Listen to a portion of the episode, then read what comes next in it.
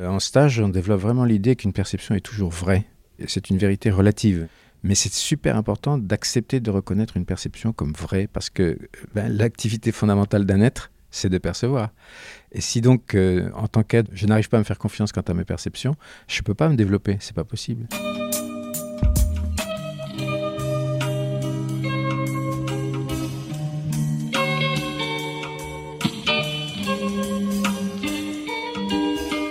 Bienvenue à tous sur Et surtout la santé, votre podcast lyonnais qui décortique des sujets de santé avec des spécialistes, avec des sportifs professionnels et parfois avec des patients aux histoires extraordinaires. Aujourd'hui, je vous partage une discussion avec une des personnes qui m'a sans doute le plus inspiré durant les dix années qui viennent de se passer. En effet, comme vous le savez, je passe la grande majorité de mon temps à essayer de soigner des gens avec mes mains via l'ostéopathie.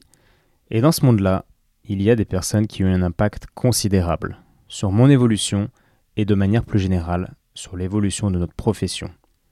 De par ses nombreuses traductions, ses livres, ses articles, ses stages, Pierre Tricot fait évidemment partie de ces gens-là. J'en profite donc pour remercier publiquement Pierre pour les dizaines de milliers d'heures de sa vie qu'il a dédiées à l'ostéopathie et au partage de ses réflexions. Je vous laisse donc imaginer de quoi on a parlé pendant une heure et demie et vous invite à partager cet épisode aux ostéopathes que vous connaissez qui seront probablement reconnaissants à l'écoute des propos de Pierre, qui représente selon moi la personne vivante qui connaît le mieux notre fabuleux métier. De mon côté, j'ai également deux choses à vous annoncer. La première, c'est que le podcast va faire une pause pendant tout l'été, car comme vous l'imaginez, c'est un projet qui me prend beaucoup d'énergie, et pour continuer de vous partager des épisodes de qualité, il est nécessaire pour moi de prendre un petit peu de temps pour recharger les batteries. La deuxième chose, c'est que je vais quand même en profiter pour avancer sur mes projets de formation. Donc si vous êtes ostéopathe, kiné ou encore préparateur physique, et que vous voulez vous former avec moi et quelques-unes des personnes les plus brillantes qui sont passées dans ce podcast, écrivez-moi un mail en manifestant votre intérêt à etienne.bulidon.gmail.com. Je vous dis donc à très bientôt, et en attendant, on se retrouve tout de suite avec un monument de l'ostéopathie, Monsieur Pierre Tricot, en personne.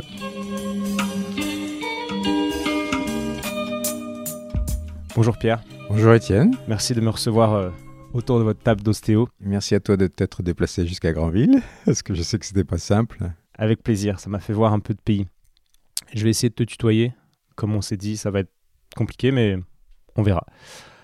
Alors, bon déjà, il faut que tu te présentes. Tu l'as déjà fait dans beaucoup de livres, mais est-ce que tu pourrais te présenter euh, de manière assez succincte pour qu'on comprenne qui tu es? Alors, bah, Pierre Tricot, donc ostéopathe, euh, je suis à l'origine kiné, les gens de ma génération, on est tous des kinés. Hein. À, cette, époque-là, l'ostéopathie pour les ostéopathes n'existait pas. Donc j'ai commencé à rencontrer l'ostéopathie en 71. Euh, alors que j'ai cherché du travail au sortir de l'armée, j'ai rencontré un, kiné qui s'appelle Michel Sanchez, qui travaillait à cette époque-là à Saint-Germain-en-Laye, qui cherchait un assistant. Donc on a fait affaire et à la fin de l'entretien, il m'a dit, il m'a demandé est-ce que tu es intéressé pour faire de l'ostéopathie?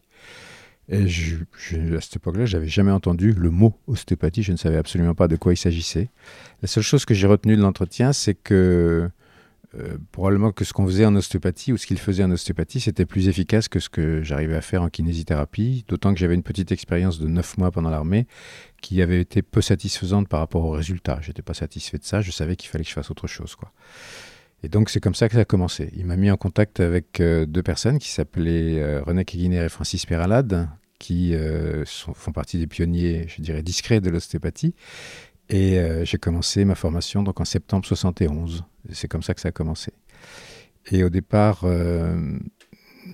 alors ces deux personnes font partie d'un groupe qui en 64, donc là c'est la grande vraie histoire, 64, avait réussi à faire venir euh, en France euh, trois ostéopathes euh, élèves directs de Sutherland qui s'appelaient, parce qu'ils sont tous décédés maintenant, Harold Magoon, Tom Scully et Viola Freiman, qui pour la première fois acceptaient de venir faire un séminaire sur l'approche crânienne à des non-américains et à des non-médecins.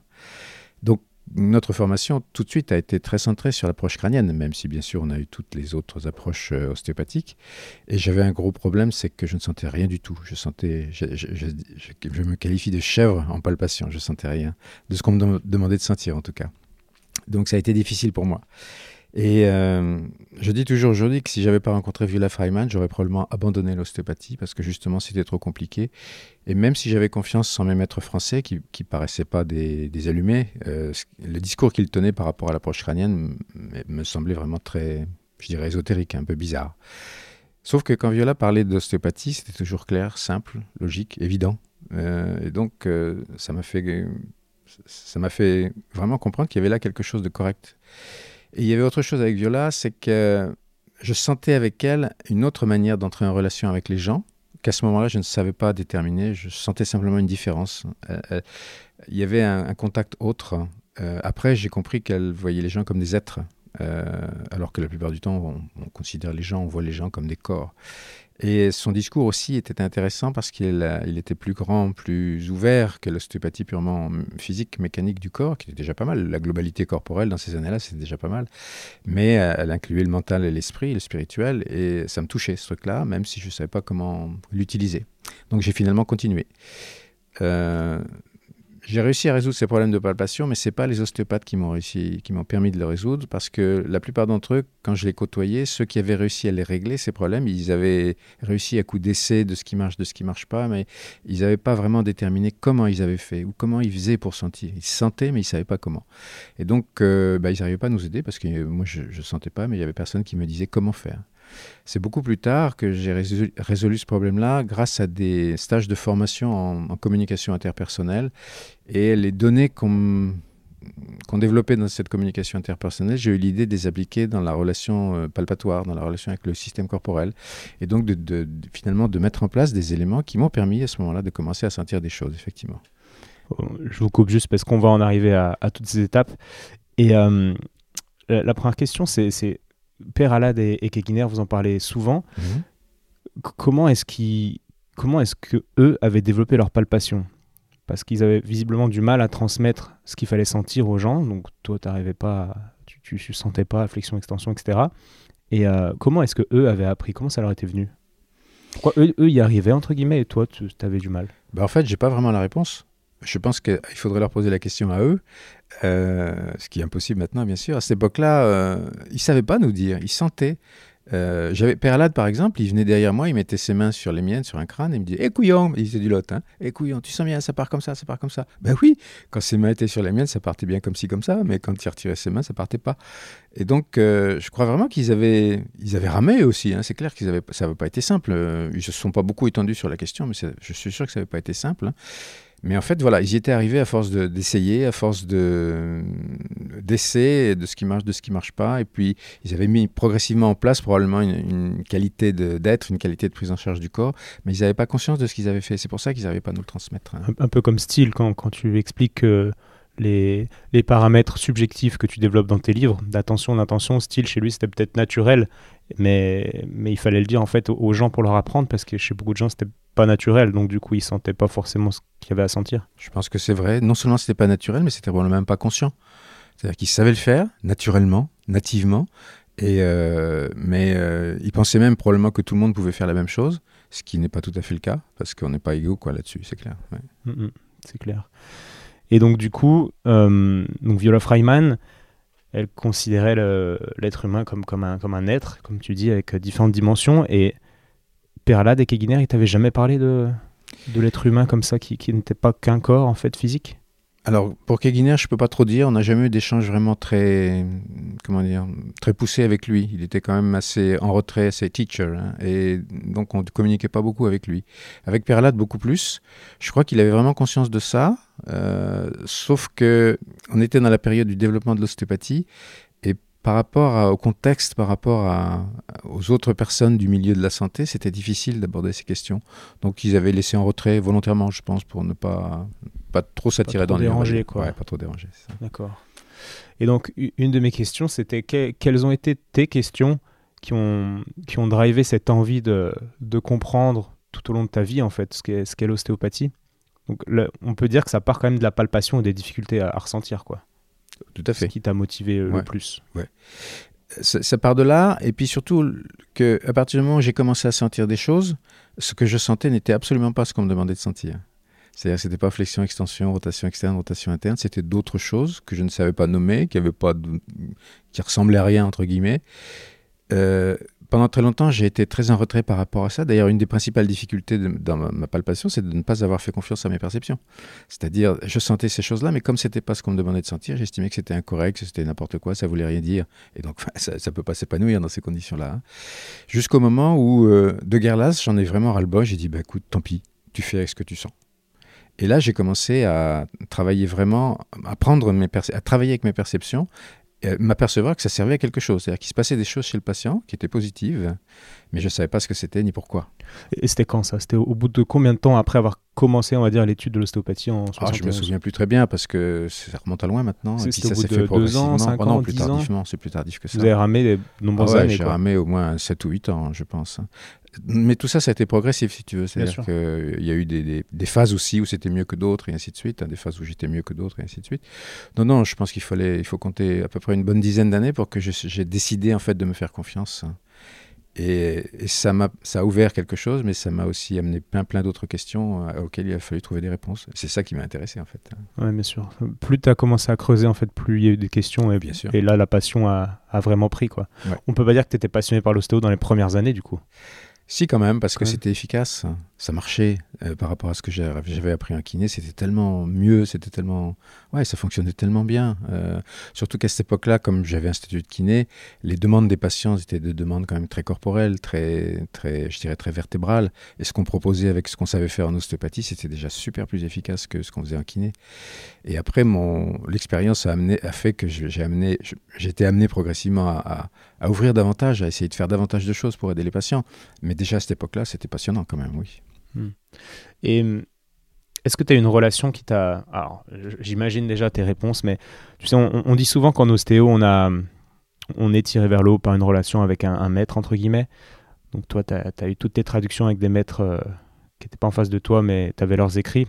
J'imagine que ça t'a beaucoup guidé, mais est-ce que tu as eu un, comme Père Alad, peut-être d'autres gens qui t'ont comme ça accompagné dans ton évolution? Au début, c'était Viola Freiman, clairement. Et Francis Peralade aussi, hein, quand même. Euh, pas, pas, au même niveau, pas avec tout à fait la même dimension, mais tous deux de manière très prégnante, quand même, oui, très forte. Et, ta relation avec Freiman, c'était quoi? Tu la voyais de temps en temps en séminaire? Tu l'as vu combien de fois dans ta vie J'ai dû la voir en quatre, euh, sur trois ou quatre séminaires à peu près, dont trois tout au début. Euh, et c'était intéressant parce que comme on n'était pas nombreux, on avait des petits groupes, c'était très interactif avec elle. C'est-à-dire qu'on pouvait l'interroger, elle répondait, il y avait une connexion qui n'a plus existé après parce que les groupes étaient beaucoup trop importants, et ça pouvait plus être, donc c'était sympa ça, oui. Et donc tu racontes souvent qu'avec Freiman, oui, elle, a posé ses mains sur ta tête. Hein. Oui. Que tu as senti quelque chose de vraiment une, une, vraie prise, tu as senti qu'il se passait des choses pour la première fois? Euh, Alors, il se passait des choses déjà avec euh, mes autres maîtres, avec euh, Kaginer je sentais très bien que quand ils avaient les mains sur moi, il se passait des choses. Mais ce qui avait été super important pour Viola, c'est la, qualité du contact parce qu'on était encore dans l'optique il faut pas rentrer, il ne faut pas appuyer, il faut rester très léger, alors que son contact, il n'était pas du tout léger, il n'était pas du tout désagréable, il n'était pas du tout euh, dérangeant, mais on sentait bien qu'elle était super présente euh, physiquement dans le système crânien et qu'il y avait des mouvements de ce fait, des mouvements très importants qui se produisaient à l'intérieur du, crâne, avec des répercussions dans le corps que je ne comprenais pas, mais qui étaient évidentes quand même, ouais, c'est clair. Ouais, et il y a un moment donné, alors je ne sais plus où tu dis ça dans je crois que c'est dans ton dernier livre, ouais, Itinéraire d'un ostéopathe, que mhm. bah, je recommanderais euh, sur Instagram et de partout la, lecture, et je le fais ici aussi. Tu racontes que t'étais pas, alors c'était au début de ta carrière, t'étais pas vraiment euh, satisfait, t'emploies le mot satisfait. Tu dis, j'étais pas heureux, enfin, j'avais tout ce qu'il fallait, mais j'avais une, forme d'insatisfaction ah, en moi. Vie, oui, bien sûr. Est-ce que tu peux me parler de ça, de cet état-là, à ce moment-là? Euh, c'était un petit peu plus tardif, on était parti dans le Lot. En plus, il y avait à ce moment-là dans notre vie des, des, relations peu satisfaisantes familiales qui aggravaient les choses. Donc j'avais vraiment le sentiment de... Enfin, ma question était, attends, tu nais, tu vis, tu bouffes, tu jouis, euh, et puis tu vas crever, et puis quoi C'est quoi ça? Je trouvais il n'y avait aucun sens à ce truc-là. Alors je suis, j'ai été élevé dans la religion catholique, pas de manière très, comment dire, pas de manière très je dirais comment ça, très, très serré, tu vois. Enfin, mais, bon, c'était quand même le chemin, quoi. Et les réponses qui venaient de ce côté-là n'étaient pas satisfaisantes, ne me satisfaisaient pas, quoi. Et à ce moment-là, j'ai eu la chance de rencontrer un, un gars qui m'a fait connaître un livre euh, qui venait de sortir, Le cri primal de Janoff, Arthur Janoff. Ah oui, sûr, ouais. voilà.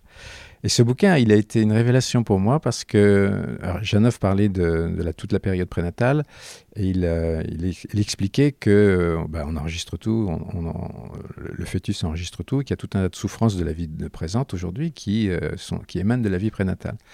Et pour moi, ça ressemblait à une explication. Alors que j'avais une enfance facile, hein, j'ai pas eu de problème de particulier de jeunesse et d'enfance. La grossesse, notre mère nous dit, j'ai un frère jumeau, hein, notre mère nous disait qu'elle avait été apparemment sans problème particulier. Mais en fait, j'ai vraiment eu le sentiment qu'il pouvait y avoir là une explication à, à ma difficulté, à mon mal-être euh, du présent.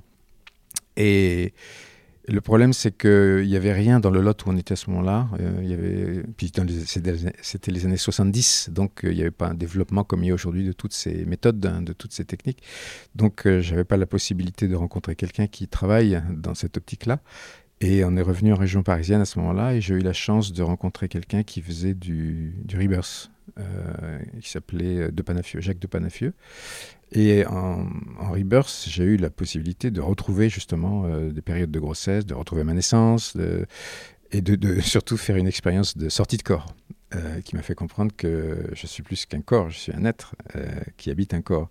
Quand tu l'as pas expérimenté, ça peut être conscient, tu peux l'avoir intellectuellement, mais quand tu l'as expérimenté, au début c'est un peu effrayant, mais en fait tu te rends compte que tu es une autre entité que ça.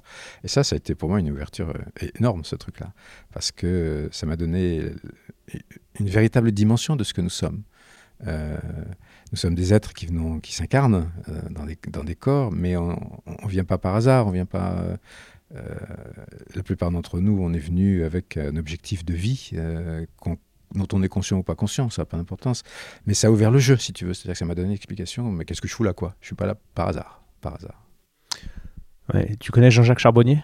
De nom. de... Oui. Je le vois demain à Paris. D'accord. Faire une expérience. euh, il fait des ateliers où on peut potentiellement euh, dialoguer avec des entités, etc. Ouais. Et il y a beaucoup de sorties de corps qui, qui se font lors de ces ateliers, donc euh, on, on va voir. Je, je profite de ma, de ma vie euh, de- nordique. Hors des normes ostéopathiques de ce que j'ai appris au départ, je peux te dire.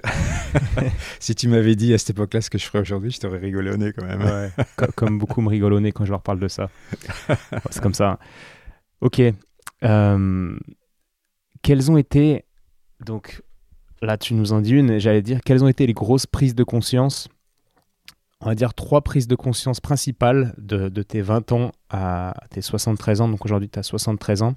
D'ailleurs, on, est, on m'a dit qu'il fallait que je précise les moments où on enregistre les épisodes. Donc là, on est le 23 avril, c'est ça? 2021. ouais. et sur l'ensemble de ta carrière, les moments, les prises de conscience qui t'ont fait vraiment euh, évoluer, les, les- les étapes qui ont été déterminantes? Alors une vraiment importante, c'est celle dont je viens de parler. Ouais, C'est la prise de conscience d'être un être et non pas un corps. Après, il y a eu, par rapport à la palpation, il y a eu un moment où, à la fois, j'étais, je me sentais qu'il fallait absolument que je fasse confiance à mes perceptions et m'accorder le droit de faire confiance à ces perceptions et de travailler avec, étant donné qu'elles étaient euh, tout à fait différentes de ce qu'on me demandait de sentir, de ce qui était la norme. Donc pour moi, le, le problème, c'était de me dire, mais qui es-tu? Pour te permettre de non pas de mettre en doute, parce que je ne les mettais pas en doute, mais de, prendre un chemin différent quoi, par rapport à tes maîtres. Ça, ça a été une grosse étape qui a été longue à mettre en place. Puis à un moment donné, j'ai décidé que bah, c'était mon chemin. Et puis, même si c'était pas forcément en accord avec ce qu'on cherchait à m'apprendre ou qu'il y avait d'autres perceptions, ça avait probablement, c'était probablement correct. Donc, ça a été une grande étape importante qui est reliée à mon, chemin de développement personnel, hein, bien sûr, en même temps. Après, euh, une autre super étape importante, ça a été la traduction d'autobiographie. Alors ça, ça a été énorme, ce truc-là, auquel je ne m'attendais pas. Quand j'ai commencé ça, je pensais pas du tout, je ne savais pas où ça allait me mener, mais ça a été vraiment une expérience énorme. Et puis, je pense après, la, encore une dernière étape, ça a été la rédaction du livre 1 d'approche tissulaire. Euh, J'expliquerai un petit peu plus tard peut-être euh, les raisons qui m'ont amené à faire ça. Euh, ça a été important parce que même si j'avais la sensation d'avoir compris des choses, eh ben, il y a une sacrée différence entre avoir la sensation de les avoir comprises euh, à l'intérieur de toi et puis les mettre par écrit pour que ce soit clair et précis, et lisible, compréhensible par le plus grand nombre possible. Donc ça a été une, une très très grande étape, ça, super importante. hein. Ouais, ça fait beaucoup de, beaucoup de travail. Toi, tu travaillais beaucoup la nuit quand tu faisais les traductions, quand tu écris tes livres. c'est- Bah, j'avais pas le temps le jour, alors il fallait que je trouve un autre moment. Co- comment comment s'organisaient tes semaines On va dire, allez, tu avais 55 ans et, et quelques années. Tu voyais beaucoup de patients, Je travaillais comme un fou, oui. Ouais. et, et, puis à côté, tu t'étais lancé dans les travaux de, de ce type-là d'écriture de livres. Comment comment t'organisais tes semaines? Bah, en fait, je, travaillais même euh, six jours par semaine à cette époque-là encore, je pense. Euh, et je voyais. Alors, c'était c'était encore, euh, on, est encore, on était encore héritier de la kiné, donc je voyais beaucoup, beaucoup de patients dans la journée. Hein. Euh, je ne pourrais plus le faire aujourd'hui, ça n'a pas, pas, de sens en fait. Et en même temps, ça marchait, ça marchait pas mal par rapport à la demande des patients. Hein. Et donc, euh, j'avais la chance de ne pas avoir besoin de beaucoup de sommeil. Donc, très souvent, vers 4 heures, 4 heures du match, j'étais réveillé. Donc, plutôt que de tourner dans mon lit et rien foutre, bah, je me levais. Et c'est à cette époque-là, à ce moment-là, que je faisais les traductions. C'est une excellente période, la nuit, comme ça. Hein. Bien sûr. Tout est calme, tout est tranquille. Surtout, euh, comme tu disais, il y a une interview euh, pour ceux qui écoutent sur le site de la SOFA. Alors, je sais plus ce que ça veut dire. Une, je sais plus ce que ça veut dire. Société ostéopathique franco-américaine. ouais, c'est ça. Où tu discutes avec Emmanuel Roche euh, sur ces sujets. C'est très intéressant. Donc tout le monde y a accès aussi. et ouais, c'est vrai que la nuit, surtout ici à Granville, on n'est pas à Lyon, au centre-ville, où ça klaxonne. c'est un bon cadre, quoi. Ouais, c'est clair. À ce moment-là, j'étais en région parisienne, mais j'étais dans l'ouest parisien, donc c'était la nuit c'était calme quand même. Mais la région parisienne, c'est jamais le même calme qu'ici en, campagne. Hein. J'imagine, j'imagine. Et sur cette, euh, cette étape d'avoir lu les, enfin lu en profondeur parce que traduit style, ça a été une, grosse étape et, je comprends bien. Aujourd'hui, il y a beaucoup de gens qui, qui sont ostéo, mais, mais qui, qui, lisent pas en fait. Qui connaissent même pas style. non, ouais, ouais, style Baker, ça leur parle pas du tout. Qu'est-ce que tu penses de ça? Je trouve que c'est trop dommage. Et en fait, ce qui est grave, c'est que l'ostéopathie est partie dans des directions qui n'ont plus rien à voir avec euh, ce qu'avait imaginé ou la manière dont, dont, la concevait. Aujourd'hui, euh, pour un tas de raisons, et notamment reliées à la reconnaissance, l'ostéopathie s'est orientée dans des voies qui sont les voies scientifiques, euh, matérialistes, médicales actuelles, qui sont complètement en dehors des fondamentaux de l'ostéopathie. Donc on est complètement c'est plus de l'ostéopathie pour moi. Je sais pas ce que c'est. Mais ouais, Style serait pas content là. Si, Ah non, je pense que non, il serait pas content. Il me le dit d'ailleurs parce que j'ai toujours les contacts avec lui quand même. Ouais, on, en reparlera, je pense, cette euh, forme de communication. Mais là, on, s'est euh, engouffré dans cette petite brèche, donc on va pas y rester. Mais euh, c'est vrai que, enfin, tout hier, je sais pas si tu connais Instagram. De, nom, de nom je Suis pas dessus, mais je connais. Tu peux faire des sondages, poser des questions aux gens, et puis voilà, je disais que que je te rencontrais et beaucoup de gens savent qui tu es quand même donc ça, c'est Depuis le temps que je sévis. et, euh, et puis, c'est une question que je voulais pas trop, à laquelle je voulais pas trop euh, passer de temps, quoi. Mais quand même, aujourd'hui, en ostéo, tu sais, il y a eu l'étude là, de, de, je ne sais quelle société. C'est une étude malhonnête. Oh, une étude malhonnête, ah exactement. ah ouais. Mais y a, y a, donc c'est euh, Kevin.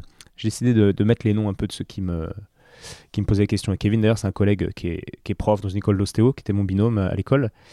Et euh, il me dit qu'aujourd'hui, le monde ostéo vit une sorte de crise existentielle avec, euh, avec d'un côté ces, ces, ostéos, entre guillemets, qui veulent euh, prouver, s'appuyer sur la science pour être reconnus, donc, ou faire reconnaître l'ostéopathie ou être, ou être reconnus eux-mêmes, on ne sait pas. Et de l'autre côté, les ostéos qui sont un peu plus traditionnels et qui sont attachés à, à, la philosophie de style et cette idée que la science aura, en tout cas en ce moment, du mal à, prouver ce qu'on fait. Quoi. Oui. Qu'est-ce que tu penses de tout ça? Bah, Je pense que euh, scientifiquement, effectivement, on ne peut pas prouver ce qu'on fait. Je m'en fous, en fait. Ça ne m'intéresse pas. Euh, les résultats que l'on obtient, l'aide qu'on apporte aux gens, elle est patente. Euh, tant que les scientifiques ne seront pas capables d'accepter ce qui est empirique, ce qui est démontré dans les faits, même si on ne sait pas l'expliquer, tant que les scientifiques n'accepteront pas euh, de travailler là-dessus, on n'avancera pas. Et le problème aujourd'hui, c'est que la science est matérialiste, et ça c'est un gros gros problème, et qu'elle veut tout prouver euh, avec leur système d'évidence de, base médecine, mais il y a plein de choses qu'on ne peut pas prouver avec des chiffres, hein. c'est évident, c'est évident. Euh, donc on est, mal parti, effectivement. Étant donné qu'en tant qu'ostéo, en théorie, on travaille sur l'être, donc sur des choses différentes et, peut-être pas supérieures, mais des choses différentes. On ne travaille pas que sur le matériel. Donc à partir de ce, de ce fait-là, on ne peut pas essayer de prouver ce qu'on fait via une étude qui se focalise sur le matériel. Tout à fait, je suis d'accord avec ça, c'est évident. Je suis d'accord. En fait, on, est capable de prouver ce qu'on fait euh, par des, tests de résultats, mais des résultats qui sont simplement de, des témoignages de gens qui, qui reçoivent l'ostéopathie et qui euh, expérimentent l'ostéopathie. Les explications, on les aura peut-être un jour, mais pour l'instant, effectivement, on les a pas, c'est clair. En tout cas, pas scientifiquement parlant, c'est sûr. Ouais. ok. Donc ça marche pour cette parenthèse. Et avait une autre question pendant qu'on y est, qui était euh, les étudiants recherchent beaucoup des, moyens, des, conseils pour développer leur palpation. Et un des conseils qui ressort de ce que tu nous as dit juste avant, c'est un petit peu de s'affranchir de ce qu'on veut que tu sentes et puis de faire confiance quoi, au final. Oui, tout à fait. Euh, en stage, on développe vraiment l'idée qu'une perception est toujours vraie. Alors quand je parle de vérité, il faut, juste moduler les choses. C'est une vérité relative, c'est-à-dire qu'elle est, est, vraie par rapport au contexte, par rapport à ce qui se passe, par rapport, elle est vraie dans l'instant présent, dans le moment présent. Elle n'est pas forcément judicieuse ou pertinente par rapport à la difficulté de la personne. Mais c'est super important d'accepter de reconnaître une perception comme vraie parce que ben, l'activité fondamentale d'un être, c'est de percevoir. Et si donc, euh, en tant qu'être, je ne me donne pas, euh, je n'arrive pas à me faire confiance quant à mes perceptions, je ne peux pas me développer, c'est pas possible. Alors il se peut très bien que les perceptions, même si je les reconnais comme vraies, me dérangent, me gênent, que je ne sache pas donner une explication, que je ne sache, sache, pas à quoi elles correspondent, ça c'est possible. Mais euh, c'est pas pour autant qu'elles sont folles ou qu'elles sont fausses, quoi. C'est juste ça qui est important. Hmm. On note le, conseil. Hmm. Ok. Est-ce que tu, nous as parlé de ces, étapes qui, t'ont fait avancer et il y a une, euh, tu dis souvent que souvent ce qui t'a limité et ce qui limite l'ostéopathe dans sa pratique, c'est lui-même. Et donc toi, tu as eu cette expérience de, rebirth, de renaissance, euh, qui t'a beaucoup euh, inspiré, qui t'a beaucoup questionné, qui t'a fait évoluer. Et puis tu nous parles aussi, je vois des citations, alors ça c'est intéressant, tu cites Anthony Robbins. Oui. Ouais. Mais dans la bibliographie de Itinéraire d'un on, on voit pas les livres que tu as lus de Robbins. Je sais pas si c'est un oubli. C'est une erreur. Ouais, c'est une erreur. Oui, oui. Ok. Parce que je voulais avoir ton comprendre en, quoi et comment ton le développement personnel et normalement la, et notamment l'étude des relations interpersonnelles etc t'ont aidé avec les patients derrière sur la table et la communication peut-être tissulaire nous faire un peu des, parallèles entre la communication orale et, humaine euh, classique et la communication tissulaire euh, Il y a eu des étapes là aussi. Euh, la première grande étape, ça a été ce que j'ai appelé les paramètres objectifs, c'est-à-dire comprendre qu'il fallait que j'ai une certaine qualité physique matérielle pour arriver à rentrer en contact avec les tissus du patient. Dans les d'un stage de, de, communication, on nous disait que pour rentrer en communication avec quelqu'un, il est important de trouver quelque chose de concret sur lequel échanger pour commencer une, communication. D'ailleurs, on l'utilise euh, couramment, puisque généralement on parle du temps, par exemple. Bah, ça, c'est pas quelque chose d'essentiel, mais c'est quelque chose sur lequel on est facilement d'accord. Small talk. Ouais, c'est ça. Et à partir de là, on peut, on peut, commencer à aller un petit peu plus loin. Et donc, je me suis dit à un moment donné, mais euh, ce réel, ce concret, avec les tissus du corps, bah, quel serait-il, ce réel, ce concret? Et c'était euh, les qualités de densité de tension, par exemple, de rentrer en contact avec les tissus. J'avais expérimenté avec Viola Freiman, par exemple, euh, quand elle nous montrait des techniques, sur les fascias, qu'il y avait quelqu'un qui était allongé sur le dos, elle prenait euh, la main de cette personne, et puis on voyait qu'elle déroulait le bras dans toutes les directions. On regardait faire, on se demandait, mais qu'est-ce qu'elle fait là? On ne comprenait pas, d'autant que moi, quand je le faisais, il ne se passait rien. Hein. et puis, euh, ben, j'ai commencé. Alors, c'est aussi une des raisons qui m'a amené à, m'affranchir du concept crânien dans ma palpation, c'est qu'en fascia, on ne me demandait pas de sentir quelque chose de particulier. On me laissait euh, l'autorisation de partir dans mes perceptions. Et je me suis rendu compte que dans ce type d'exercice euh, dont je viens de parler, c'était le fait de m'enraciner, de devenir plus dense, de devenir plus tendu, qui commençait à donner quelque chose à des mouvements, à, m'amener à percevoir des mouvements. Et c'est comme ça que sont nés les paramètres objectifs, parce que je me suis dit, bah, je vais les appliquer euh, avec, en rentrant en contact avec les tissus du patient. Euh, donc au début, c'était assez, entre guillemets, matériel, c'était l'aspect, oui, physique, euh, concret. quoi. Hein. Après, les paramètres subjectifs de la communication de conscience à conscience sont venus plus tard, c'est plus, plus tardif ça. C'est, parce qu'il a fallu que j'accepte l'idée de conscience corporelle déjà, c'était pas évident ça. Ouais, bah, je pense qu'on va en parler aussi.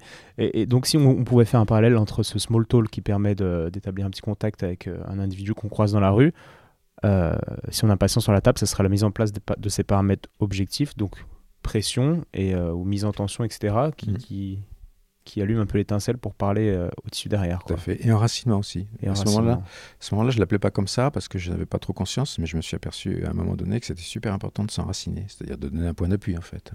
Ouais. Et là, soyons clairs et honnêtes. Il y a des gens qui pour qui c'est difficile d'aller au-delà du small talk, d'avoir des conversations profondes, etc. Ça demande euh, c'est pas une sorte d'acceptation de, sa vulnérabilité, de choses comme ça. C'est pas facile. Il y a des gens qui savent pas, je crois. Là, j'ai 30, 30, bientôt 32 ans cet été. Et j'ai l'impression qu'il y a des, gens qui n'ont pas les outils pour parler vraiment de manière profonde et des choses essentielles.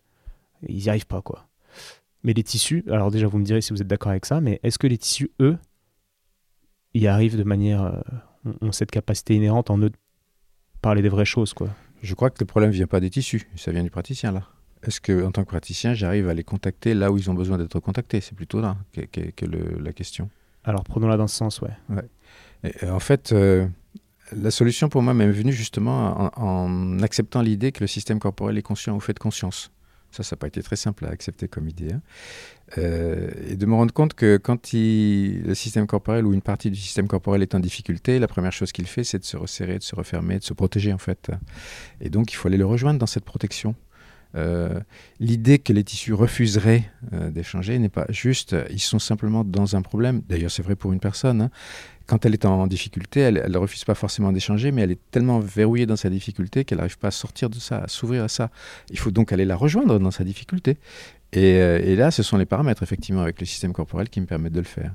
Avec une personne dans, en, en communication interpersonnelle, ça va être aussi mon enracinement, ça va être ma, ma capacité d'empathie avec elle, ça va être ma capacité de comprendre sa difficulté et surtout pas de chercher à juger, pas chercher à, à faire quoi que ce soit, si ce n'est la rejoindre là, là où elle a sa difficulté.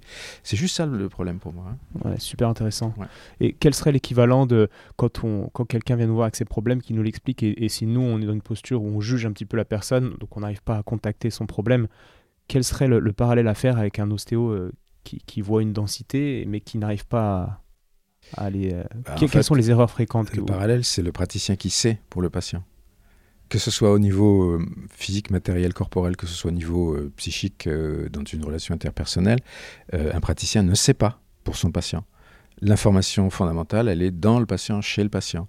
Et mon attitude, donc, n'est pas une attitude de je sais, c'est une attitude je ne sais pas, mais je vais chercher à savoir. Donc, je me mets en communication, ou j'essaye de rentrer en communication de manière à obtenir les informations euh, de la personne elle-même. Ouais. Mais là encore, ça demande de la part du praticien une, une sorte d'ouverture et de libération et d'acceptation du fait que le, les tissus savent. C'est la, la fameuse phrase de, je crois que c'est euh, Duval pas- qui, qui, qui a Duval qui la ça de ouais, Becker. ça, ouais. Et, euh, et seuls les tissus savent, c'est c'est une phrase, une citation qui est un petit peu moquée par des, par des gens qui qui, qui comprennent pas, quoi, qui, qui ont jamais Comme ressenti. toujours, quand tu comprends pas un truc, tu t'en moques, ça te libère. c'est sûr. ça t'évite de, de rentrer dedans. Ouais. Mais ok. Donc on, on en revient à l'idée que, que ton développement, le, le développement des, des concepts et ton développement d'homme, en fait, a, a permis euh, ton évolution en tant Ça qu'ostéo. va de pair, ça va ensemble. hein. Ouais. Et aujourd'hui encore, euh, je dis toujours en rigolant, un praticien doit être patient. C'est pas parce qu'on est praticien qu'on a qu'on est protégé de quoi que ce soit, qu'on est différent. Pas du tout. On a exactement les mêmes problèmes que nos patients, à des degrés peut-être un peu moindres, mais c'est exactement la même chose. Donc il faut s'occuper de soi, quoi. C'est évident. Ça me paraît évident. J'en parle parfois dans les podcasts. Je suis souvent surpris quand j'ai rencontré des ostéos. Moi, mon, mon jeu, c'était pas un jeu, mais j'allais souvent observer des profs quand j'étais euh, quand j'étais étudiant. Et puis, puis je tombais sur un ou deux profs.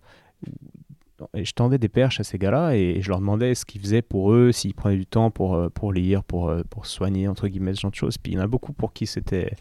Non, non, ils étaient dans une posture de, de, de, sachant et, eux, ils se soignaient pas, quoi. Voir un psy, c'était pas quelque chose. euh, c'était pas pour eux, quoi.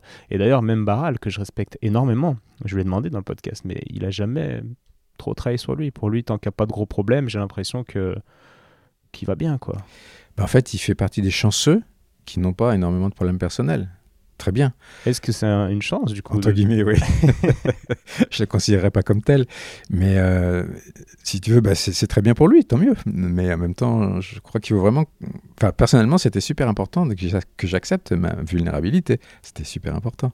Euh, et- Ouais, et, mais- surtout d'accepter l'idée que je ne suis pas un praticien qui sait, que je ne suis pas. euh, sortir de ce contexte. Qui est le contexte, contexte médical, hein, euh, dans Mm. lequel le praticien sait pour le patient, mais on voit bien les catastrophes que ça donne. quoi. Il n'y a pas de respect. y a pas... Ouais. En tout cas, moi, ça fait nombreuses années maintenant que, que je passe, euh, que- en tout cas, que je mets beaucoup d'énergie dans cette recherche. Je vais interroger les gens qui, qui m'intéressent. Et c'est vrai, quand même, un des points communs, alors il y a des exceptions comme euh, Jean-Pierre Barral, comme certains, mais un des gros points communs chez les gens qui m'inspirent beaucoup, c'est que tous ces gens-là ont eu, ont eu des problèmes, ou en tout cas ont travaillé sur des problèmes, parce qu'on en a, je crois, tous à différents degrés. Mais... Et voilà, ce travail personnel, il est. C'est quelque chose de récurrent quoi, chez les gens qui sont arrivés à un certain niveau, je trouve. Je crois aussi, hein, je crois, oui. Ouais. Bon, bah, on se rejoint. Alors, je voulais revenir sur ce qu'on ce qu'on disait tout à l'heure et, ces anciens qui t'ont qui voulaient que tu sentes certaines choses. Donc toi, tu as développé ces, paramètres objectifs pour avoir un ressenti, euh, en tout cas une entrée en communication avec le corps assez euh, systématique et un ressenti derrière que tu pouvais euh, un peu plus clair peut-être et à toi. Et après avoir développé tous ces, toutes ces facultés sensitives, avoir, après avoir développé tes, tes sensations, est-ce que tu as retrouvé via ton approche ce que les anciens te racontaient? Flexion, extension, ce genre de trucs. Oui, ça existe, il hein, n'y a pas de problème. Aujourd'hui, je peux les percevoir, c'est évident. En fait, Donc tu les comprends Ah oui, oui, oui.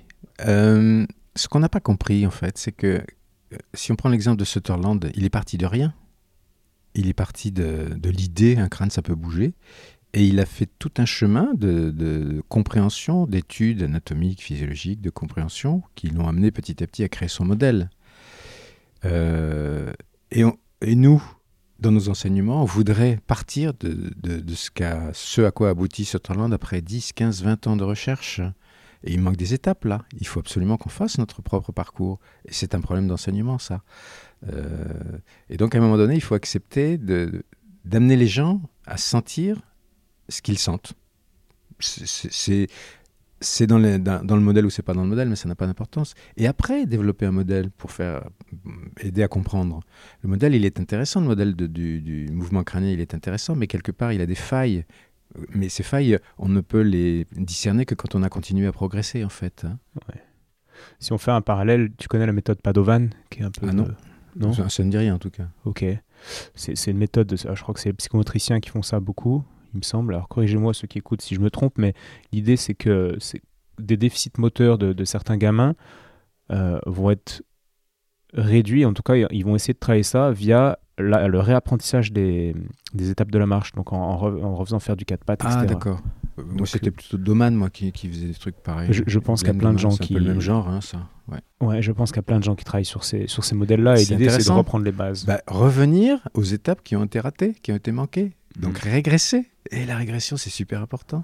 Et puis repartir de là et recréer, mais oui, c'est, ça, me paraît tellement logique. C'est logique, puis ça se fait dans, dans, le sport aussi. Je pense à, à Tony Parker, euh, un été, il a bossé son shoot. Alors, il était déjà en NBA, donc au plus haut niveau du monde, mais, mais son shoot n'était pas assez performant euh, selon lui et selon les statistiques. Il a, il a rebossé, il a repris des bases avec un gars tout l'été, puis il avait beau être au meilleur niveau, il a repris les bases, il est revenu encore meilleur. Donc, c'est un parallèle, je pense qu'on peut faire dans beaucoup de domaines. Ok. Par rapport à ces rétentions, donc toi, ce que tu recherches, en tout cas, les, densités que tu vas trouver, pour toi, ce sont des rétentions. Déjà, ouais, parle-nous un petit peu de ce concept de rétention et de l'énergie accumulée dans certaines zones, comment elle s'accumule, pourquoi, etc. Euh, à chaque fois que. Enfin, la manière dont j'exprime aujourd'hui, c'est de dire qu'à chaque fois que le vivant se trouve euh, dans une difficulté, sa première réaction, c'est de s'isoler, de se protéger ou de tenter de se protéger. Et c'est ça qu'on appelle de la rétention d'énergie. Alors l'idée, c'est que, c'est un peu technique ce que je vais dire là, si c'est trop, tu me dis, hein. euh, on part de l'idée qu'une cellule ou une conscience, c'est un jeu, JE. Et on vit dans un univers qui est duel. Donc si jeu existe, il ne peut exister que par rapport à autre chose qu'il considère ou qu'il expérimente comme étant non-jeu, pas jeu, autre. Et ça, c'est une chose. Une cellule existe en tant que jeu, mais c'est pas suffisant. Euh, pour se sentir exister. Comment fait-elle pour se sentir exister? Pour expérimenter qu'elle existe, elle échange. Elle échange soit en efflux, soit en influx, ça, ça n'a pas d'importance. Donc, on peut pas échanger, un système ne peut pas échanger en efflux de manière continue parce qu'il dissipe trop d'énergie et il va finir par ne plus exister. Donc, il inverse, il devient, ça, donne de l'influx.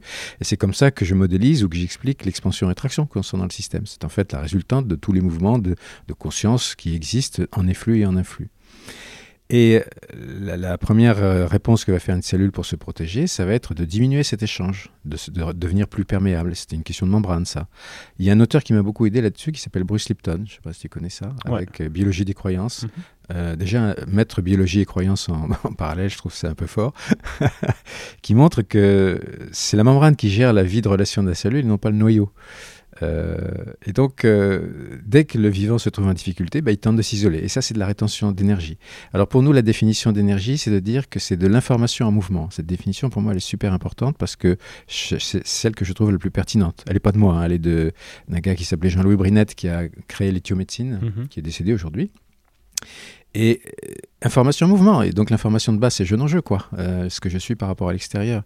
Et, donc, euh, chaque fois que je, suis en difficulté, j'ai tendance à m'isoler, à me refermer sur moi-même. Euh, ce qui peut être salvateur à un moment donné, mais sauf que si ça persiste, c'est pas salvateur du tout. Parce que je vis dans un système, j'appartiens à un système. Donc, à chaque fois que je m'isole par rapport à ce système, je me protège peut-être, mais je nuis aussi à la vie du système. Et ma vie, elle dépend de la vie du système. Donc, euh, une rétention, elle peut être salvatrice à un moment donné, mais c'est quand elle persiste qu'elle est perturbatrice. Hein. Et donc, ce qui m'intéresse, c'est d'aller trouver c'est justement ces zones dans le système corporel du patient qui sont en, en rétraction, fermeture, en rétention. Donc. Ouais, c'est très clair. De toute façon, tu l'expliques pour ceux qui veulent creuser, tu l'expliques dans tes livres aussi de manière sûr, euh, oui. très claire. Donc, euh, et donc, ces zones, ces zones en rétention, on comprend un peu le, le, le, le, le process qui, qui amène à ça.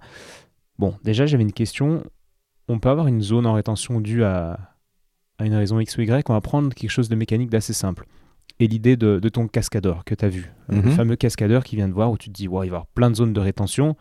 Puis en fait, il n'en a pas plus, voire moins que des patients euh, qui font euh, rien de dangereux chaque jour. Quoi. Et tu te dis, mais ce cascadeur-là, il accepte, sa conscience accepte ce qu'il vit. Donc, le, donc, donc sa chute ne va pas forcément être traumatisante. Comme un rugbyman qui va se prendre des énormes coups et qui va pas être plus coincé qu'un basketteur ou qu'un je sais pas qu'un joueur d'échecs qui en prend pas du tout. Mhm. Je, Et- je peux, je peux juste faire une parenthèse? Avec pour, plaisir. pour moi, cette question de compréhension d'acceptation a été fondamentale pour passer de quelque chose qui est mécanique à quelque chose qui devient euh, beaucoup plus vaste que ça, mental et spirituel. Parce qu'on retrouve le même mécanisme dans des situations qui n'ont rien de mécanique euh, pur. Et ça, ça a été fondamental parce que ça a ouvert euh, complètement mon, mon champ d'investigation par rapport aux patients, qui était plus que mécanique. Quoi. Ouais, ben justement. Alors parlons d'un cas clinique. Euh, accident de voiture d'une personne qui, qui en veut à, au gars qui l'a percuté. Donc pas que des, des blocages physiques, on va dire. Est-ce que, en tout cas, ces blocages se ressentent physiquement. Est-ce que, a posteriori, donc un an après, si ce, si ce gars-là, qui a toujours ces blocages, etc., qui n'arrive pas à, à les faire passer, s'il accepte euh, mentalement, émotionnellement, s'il arrive à digérer, entre guillemets, euh, ce qui lui est arrivé et dire pardon à l'autre, etc., est-ce que la rétention peut passer d'elle-même, la rétention physique pure qu'on sent comme un blocage sous les mains, par exemple Ah bah oui, D'accord. Je dirais même plus, c'est- ça qui la tient, qui la maintient, la rétention. C'était cet aspect de, de conflit, de cet aspect de, de, euh, comment dire, de, refus de la, de- de la situation. C'est ça qui maintient la rétention dans le corps physique, hein, plus que l'aspect mécanique pur. Parce que nous, ce qu'on fait en ostéo, c'est qu'on va dialoguer avec la rétention et on va lui permettre d'accepter en fait ce qui- ce qu'elle a vécu en lui, en lui donnant un appui et en créant le fulcrum qui lui permet de s'exprimer au final et de digérer ce qu'elle ne digère C'est pas. l'aspect mécanique des choses, oui, tout à fait. Ouais, mais si à côté, ce, ce même patient va voir un psychologue, j'ai fait un podcast avec euh, François Levin, c'est un gars qui a, qui a créé, écrit des livres sur la psy- qui a créé des écoles, pardon, et écrit des livres sur la psychologie biodynamique. Mhm. Et je lui parlais de la fameuse phrase, je lui disais, bah, tout ce qui ne s'exprime pas s'imprime, c'est un truc euh, qu'on entend partout. Il me disait, oui, mais il faut pas oublier que c'est pas que de l'exprimer, en fait, c'est aussi, y a cette faculté du corps de digérer les choses qui va permettre euh, bah, de laisser euh, évacuer les tensions. Vous voyez ce que je veux dire? Pas tout à fait, par rapport à ce qui vient d'être dit. pas, pas tout à fait. Et en fait, pourquoi je vous raconte ça? C'est parce que j'aimerais qu'on qu'on parle des, des mécanismes d'autodi- d'autodigestion de nos. D'auto-libération de nos rétentions, en fait, Mhm. et via le mental. Et je voulais savoir si le fait d'aller voir euh, un psychologue qui vise juste et qui nous fait conscientiser, pardonner, accepter certaines choses, et au final pas la même chose, est-ce que c'est pas la même chose que qu'un ostéo euh, Ah bah oui, pour moi, je le vis comme la même chose. ouais. D'ailleurs, on a une technique, nous, euh, ce qu'on appelle la technique de régression consciente, qui fait ça. C'est-à-dire qui amène la personne à, se- remémorer, à re- repasser mentalement, à revivre mentalement son traumatisme pendant qu'on est avec les, elle et avec les tissus. hein. Et, euh, et à un moment donné, on va, ça va arriver à cette notion de, de relationnel, d'échange et éventuellement de pardon si c'est nécessaire. Oui, tout à fait. Ouais, ok. C'était deux laborieux la manière dont je l'expliquais, je suis désolé. Les deux sont liés, je crois, surtout. C'est-à-dire qu'il ne faut pas séparer les choses. Euh, ça, ça marche ensemble. ça marche ensemble. Et justement, le problème, c'est que moi, l'ostéopathe, j'ai tendance à, à privilégier l'aspect purement mécanique. Le, le psy, il a tendance à privilégier, privilégier l'aspect purement mental. Alors qu'en fait, ils sont associés tous les deux. Donc, c'est l'association des deux qui va faire que ça va fonctionner. Et les limites du praticien ostéopathe ou du praticien psy, ça peut être là. C'est que le psy, il n'est pas assez dans la matière et que l'ostéopathe, il n'est pas assez dans le psy, tu vois. C'est Mhm. juste ça. Alors qu'en fait, les deux vont ensemble. Pour moi, en tout cas. Ouais, non, mais ça, me- ça me parle euh, énormément. Et donc, toi, tu, tu commences tes traitements quasiment systématiquement par le crâne ou le sacrum, voire le foie, si jamais ça ne se libère pas? Alors, euh, tiens, j'ai une remarque par rapport au, podcast avec, euh, avec Jean-Pierre avec Jean-Pierre, à un moment donné, tu dis que je vitalise, je cherche à vitaliser le foie. En fait, pas du tout. Ok, ah, merci. Pas du tout ça. Quand je vais au foie, c'est parce qu'il y a une rétention. C'est-à-dire, je cherche à débloquer le foie, mais pas à le vitaliser particulièrement. Ça ne me concerne pas, la vitalisation. C'est le système vivant qui le fait, c'est pas moi. Hein. Ok.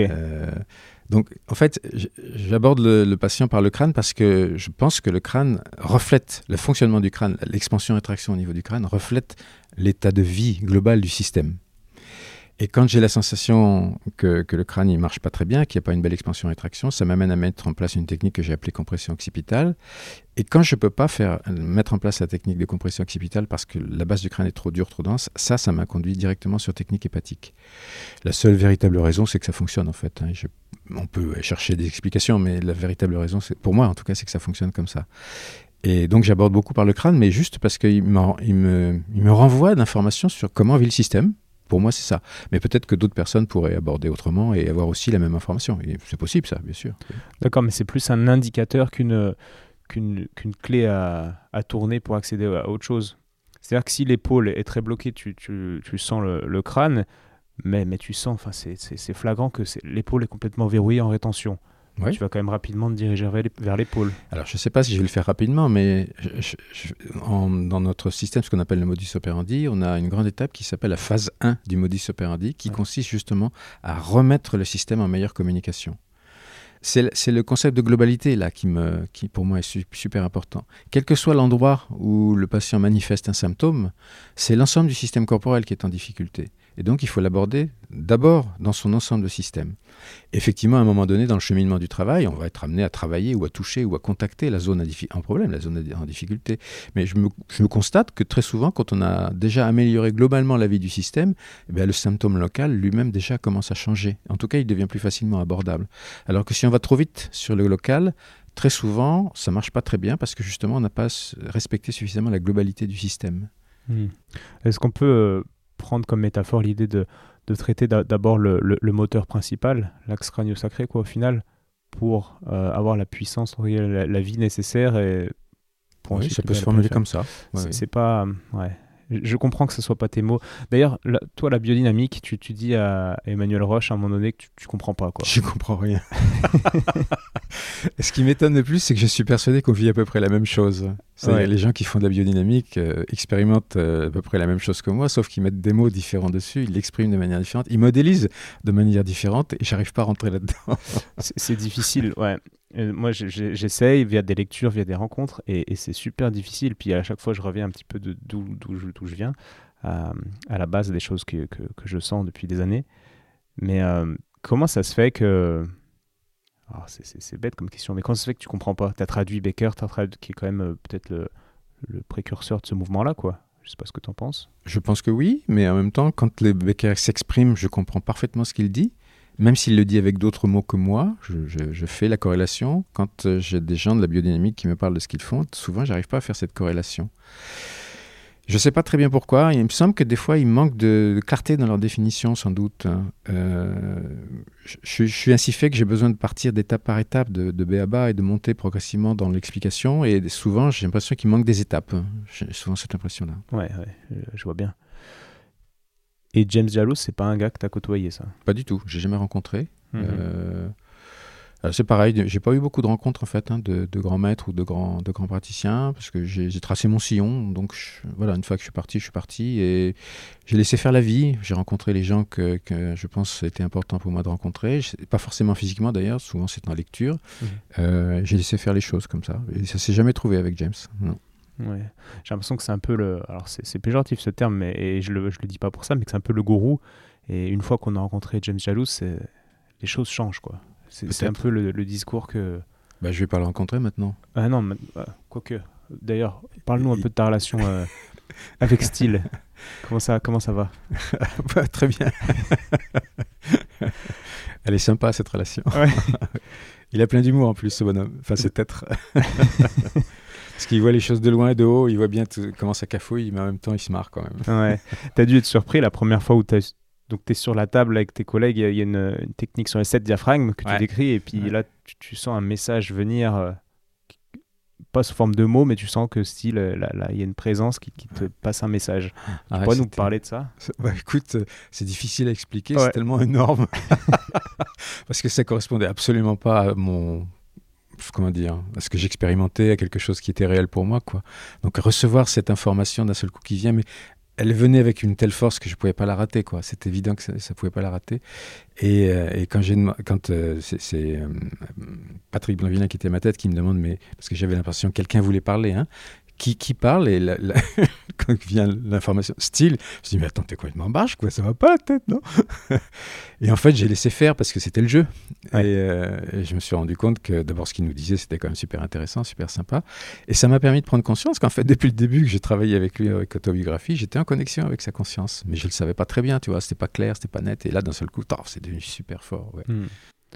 Et c'est ça moi que je trouve très très très inspirant avec toi c'est que tu as ce côté euh, tu as cet ancrage. Tu, tu, pourrais, je sais pas, être charpentier, être euh, paysan ou je ne sais quoi, quelque chose de. Tu as, cet ancrage qui est fort, puis à côté, tu as, cette ouverture qui est forte aussi, quoi. Ça, c'est grâce à mon chemin de développement personnel, je pense. Hein. Ouais. C'est ouvert comme ça. Hein, ouais, ouais. Parce que je suis d'accord que quand on parle de biodynamique, ben, on peut vite euh, prendre le, le, mec avec qui on parle pour un illuminé, quoi. Mhm. Comme s'il y avait des étapes qui avaient été sautées, où on sent un petit manque de cohérence dans tout ce qu'il raconte. Quoi. Euh, ces fameux gens un peu perchés qui, qui décrédibilisent un peu euh, euh, l'ostéo parfois. Enfin bref, je veux pas juger, mais peu importe. Mais toi, on ressent pas ça en fait. On ressent une forme de d'ancrage qui fait que ce que tu dis, on, ben, ben ça nous remet en question parce qu'on voit qu'il y a une forme d'honnêteté envers toi-même qui, qui, est très très forte. Quoi. tu t'es jamais menti à toi-même. Je suis probablement comme tout le monde. de temps en temps, mais c'est pas quelque chose avec. T'es pas confortable. Mais je sens que c'est important l'authenticité, c'est clair. Ouais. c'est aussi mon chemin de, c'est le chemin de développement personnel qui te permet de prendre conscience de ça, que, que tout un tas de situations problématiques euh, étaient sont nées du fait que tu n'étais pas authentique. Donc, quand tu as déblayé tout ça, à un moment donné, bah, tu accèdes à une certaine forme, un désir en tout cas d'authenticité, même si c'est jamais parfait. C'est super important ça. Mais c'est mon chemin de développement personnel, bien sûr. Ouais. Et ce chemin, il n'est pas fini, j'imagine? Non, c'est jamais terminé, je crois. Et quels sont tes... Qu'est-ce que tu fais là aujourd'hui à 73 ans pour. Euh... Je sais pas, tu as toujours des lectures. Quelles sont tes recherches en ce moment quoi? En ce moment, je suis pas sur des trucs euh, super euh, barrés. Ok. non, non, je suis sur des traductions qui n'intéressent personne. J'ai plein de traductions qui intéressent personne, c'est une catastrophe. Ok. Mais qui, moi, m'ont beaucoup apporté. Hein. Ouais, ouais. Et là, c'est un. Je viens de terminer une traduction d'un bouquin d'un c'est une équipe en fait qui est dirigée par un psychologue américain qui s'appelle euh, Kelly. Son prénom, je sais plus. John Kelly? Je sais plus. Kelly. L'objectif, c'est de montrer que dans le domaine psychologique, euh, la, recherche psychologique actuelle est partie dans des voies qui sont complètement fausses, qui sont des voies de matérialité, matérialisme complet, et de montrer qu'il y a plein d'expériences, justement, de gens qui vivent des choses entre guillemets barrées, euh, qu'on ne comprend pas, mais qui ont du sens, et que le travail de la science, ça serait d'explorer ça davantage, de travailler davantage avec ça, et de chercher à comprendre. Et pour moi, il était super intéressant ce bouquin, mais en même temps, il est aussi très technique. Euh, ce sont des gens qui ont des niveaux euh, de formation dans leur domaine qui sont super importants, beaucoup plus importants que moi, et donc qui, en particulier font appel à une bibliographie absolument incroyable que je connais même pas, puis c'est américain en plus. Hein. Mais euh, en même temps, il montre qu'il y aurait des voies possibles pour explorer ces domaines qui sont actuellement rejetés par la science, alors qu'en fait, ils pourraient tout à fait rentrer dans le cadre de l'étude scientifique. Et je retrouve l'ostéopathie hein, dans ce domaine-là. C'est-à-dire que l'ostéopathie, il y a plein de domaines qui sont aujourd'hui pas expliqués par la science, mais qui sont pertinents, qui, qui, qui sont intéressants et qu'il faudrait creuser, avec une démarche scientifique, bien sûr. Mais on n'a pas la possibilité de le faire, en fait. Ouais, ouais. Mais ça, euh, le fameux Jean-Jacques Charbonnier, il en parle aussi de, mm. de, de l'intérêt de ce qui serait intéressant de creuser ce genre de choses. Quoi. ça, ça, dérange beaucoup, il, dit qu'il y a beaucoup de freins à ça. C'est clair. Bah, ça dérange déjà des égaux, parce que ces gens sont tellement persuadés qu'ils sont, détiennent la vérité, qu'ils sont plus capables de, mettre en doute, plus capables de, de dire mais peut-être que je me suis trompé, plus capables de dire peut-être qu'il y a autre chose. Ils sont plus capables de ça, c'est grave ça. Ouais, c'est grave. L'ego, ouais, j'ai... Euh, mais, mais ça, ça, me... Dans le monde de l'ostéopathie, moi j'ai failli être... Euh, euh, ouais, dégoûté. En tout cas, j'ai pas, j'étais pas passionné quoi, au début. Ça me plaisait, ça m'a toujours plu. Mais, euh, mais quand j'étais en fin d'études, je comprenais pas trop le, l'ostéopathie et, et je sais pas si je comprends bien aujourd'hui, mais beaucoup mieux qu'avant en tout cas. Et euh, ces égos là dans les écoles, ça m'a toujours un peu, un Bon, peu freiné. partout, tu sais. C'est pas comme l'ostéopathie. Hein. Ouais, c'est de partout, Ouais, chez c'est ces égos chez l'homme. C'est ouais. une protection, l'ego. Ouais. C'est une protection. C'est suis toujours demandé si j'allais devenir comme ça et ça m'a toujours fait un peu flipper. Bon, on a tous un ego. Ouais. Donc euh, on a tous ce risque-là. Et puis on, l'a, on l'a, comment dire, il nous a joué des tours dans nos difficultés de vie. La plupart du temps, c'est là que ça se passe. hein. C'est-à-dire euh, in- l'incapacité à changer quelque chose, à, à voir autrement. Ça, c'est un problème d'ego, mais c'est le travail sur soi qui va régler ça petit à petit, progressivement. Et, et quelle, quelle relation doit, devrait, selon toi, avoir l'ostéo avec son ego? C'est difficile à dire. Accepter qu'il existe déjà. Est super important. Je suis, c'est je, c'est ego, hein, je. Euh, je suis. Et surtout que, que d'autres peuvent exister. et que je suis pas seul à exister, pas seul. Que je n'ai pas de, concept de raison ou tort. Ça n'a pas de sens tout ça. Euh, que j'ai un point de vue qui est mon point de vue et qu'il a du sens, mais que d'autres personnes peuvent avoir d'autres points de vue qui ont également du sens et qu'à un moment donné, on peut très bien arriver à, à échanger sur ces points de vue et à créer des choses euh, ensemble. Mais c'est pas évident, hein, c'est clair. Hmm, C'est pas évident. Puis des fois, il revient. Donc faut le. Oui, oui, il est toujours présent. hein. Ouais, il se Pas de problème, oui, clair. Ok, on, on va parler un peu de d'ostéo, bah, on en parle déjà, mais j'aimerais que tu me parles de l'idée de, de traiter un patient qui a mal au dos sans, sans lui toucher le crâne en fait. Aujourd'hui, ça te paraît... euh, Euh, je ne saurais pas faire aujourd'hui. Oui, bien sûr, mais, mais c'est ce qui se fait. Je pense qu'en France, 95% des gens qui ont mal au dos font des choses euh, qui, qui- qui sont différentes de ce que tu fais. quoi. Ils ne sont pas touchés la tête pour le mal de dos. Bien sûr. Alors que pour toi, pour moi, ça me paraît essentiel. Est-ce que tu pourrais nous expliquer de manière assez simple pourquoi? Pourquoi c'est cohérent pour moi de toucher la tête? Ouais. Alors l'idée que j'ai aujourd'hui, c'est que la première structure organisatrice du système corporel serait la dure mère, sur laquelle toutes les autres structures, directement ou indirectement, viennent s'attacher. Donc directement le crâne, la colonne vertébrale et le sacrum, puis indirectement les autres structures du corps. Euh, cet axe, cet axe crâne, colonne vertébrale, sacrum, euh, s'il est verrouillé, s'il est bloqué, alors l'image que je donne pour les patients, mais que je donne parfois en stage aussi, c'est l'image d'un collier de perles. Mhm. Le fil avec les vertèbres qui sont dessus, qui ferait les vertèbres, le fil de la dure mère, eh ben, il suffit d'un tout petit peu de pression sur le fil pour que tout de suite le collier se verrouille. Et donc, tant que ça, c'est pas déverrouillé, pour moi, ça n'a pas de sens de, de travailler sur la colonne vertébrale. Bien sûr qu'on peut le faire, et bien sûr qu'on peut le faire avec parfois une apparente- un apparent succès sur le plan symptomatique, hein, bien sûr. Mais euh, ça respecte pas la globalité du système corporel, et ça ne correspond pas à ma logique de compréhension de l'organisation du système, en tout cas. Euh, et puis, euh, quand je vois des patients qui ont été traités par d'autres praticiens qui, souvent, justement, ne se sont, se sont intéressés qu'à la colonne vertébrale, on s'aperçoit qu'il y a des manques, quoi. Il y a des choses qui ne sont pas traitées, qui ont besoin d'être traitées. Mais je ne peux pas dire plus que ça. Non, non, mais c'est déjà bien.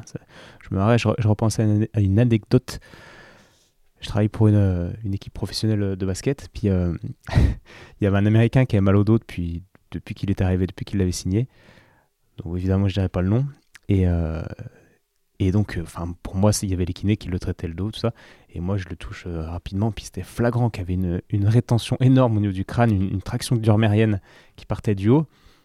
Du coup, je lui touche un peu le crâne en essayant de lui expliquer. Je suis pas, je suis bilingue, mais enfin, mon niveau d'anglais n'est pas aussi bon que mon français. Et j'essaie de lui expliquer un peu, puis ok, puis en fait, il m'a pris pour un fou, le gars. Puis après, il voulait plus me voir parce que je lui ai touché le crâne. Alors pour moi, c'était clair que c'était la, la source de son problème, quoi. Bah ouais. Que- quelle difficulté de ce genre euh, as-tu rencontré euh, Pas trop, en fait. Pas trop. ouais. Pas trop, parce que les patients, j'avais le sentiment qu'ils faisaient confiance, en fait.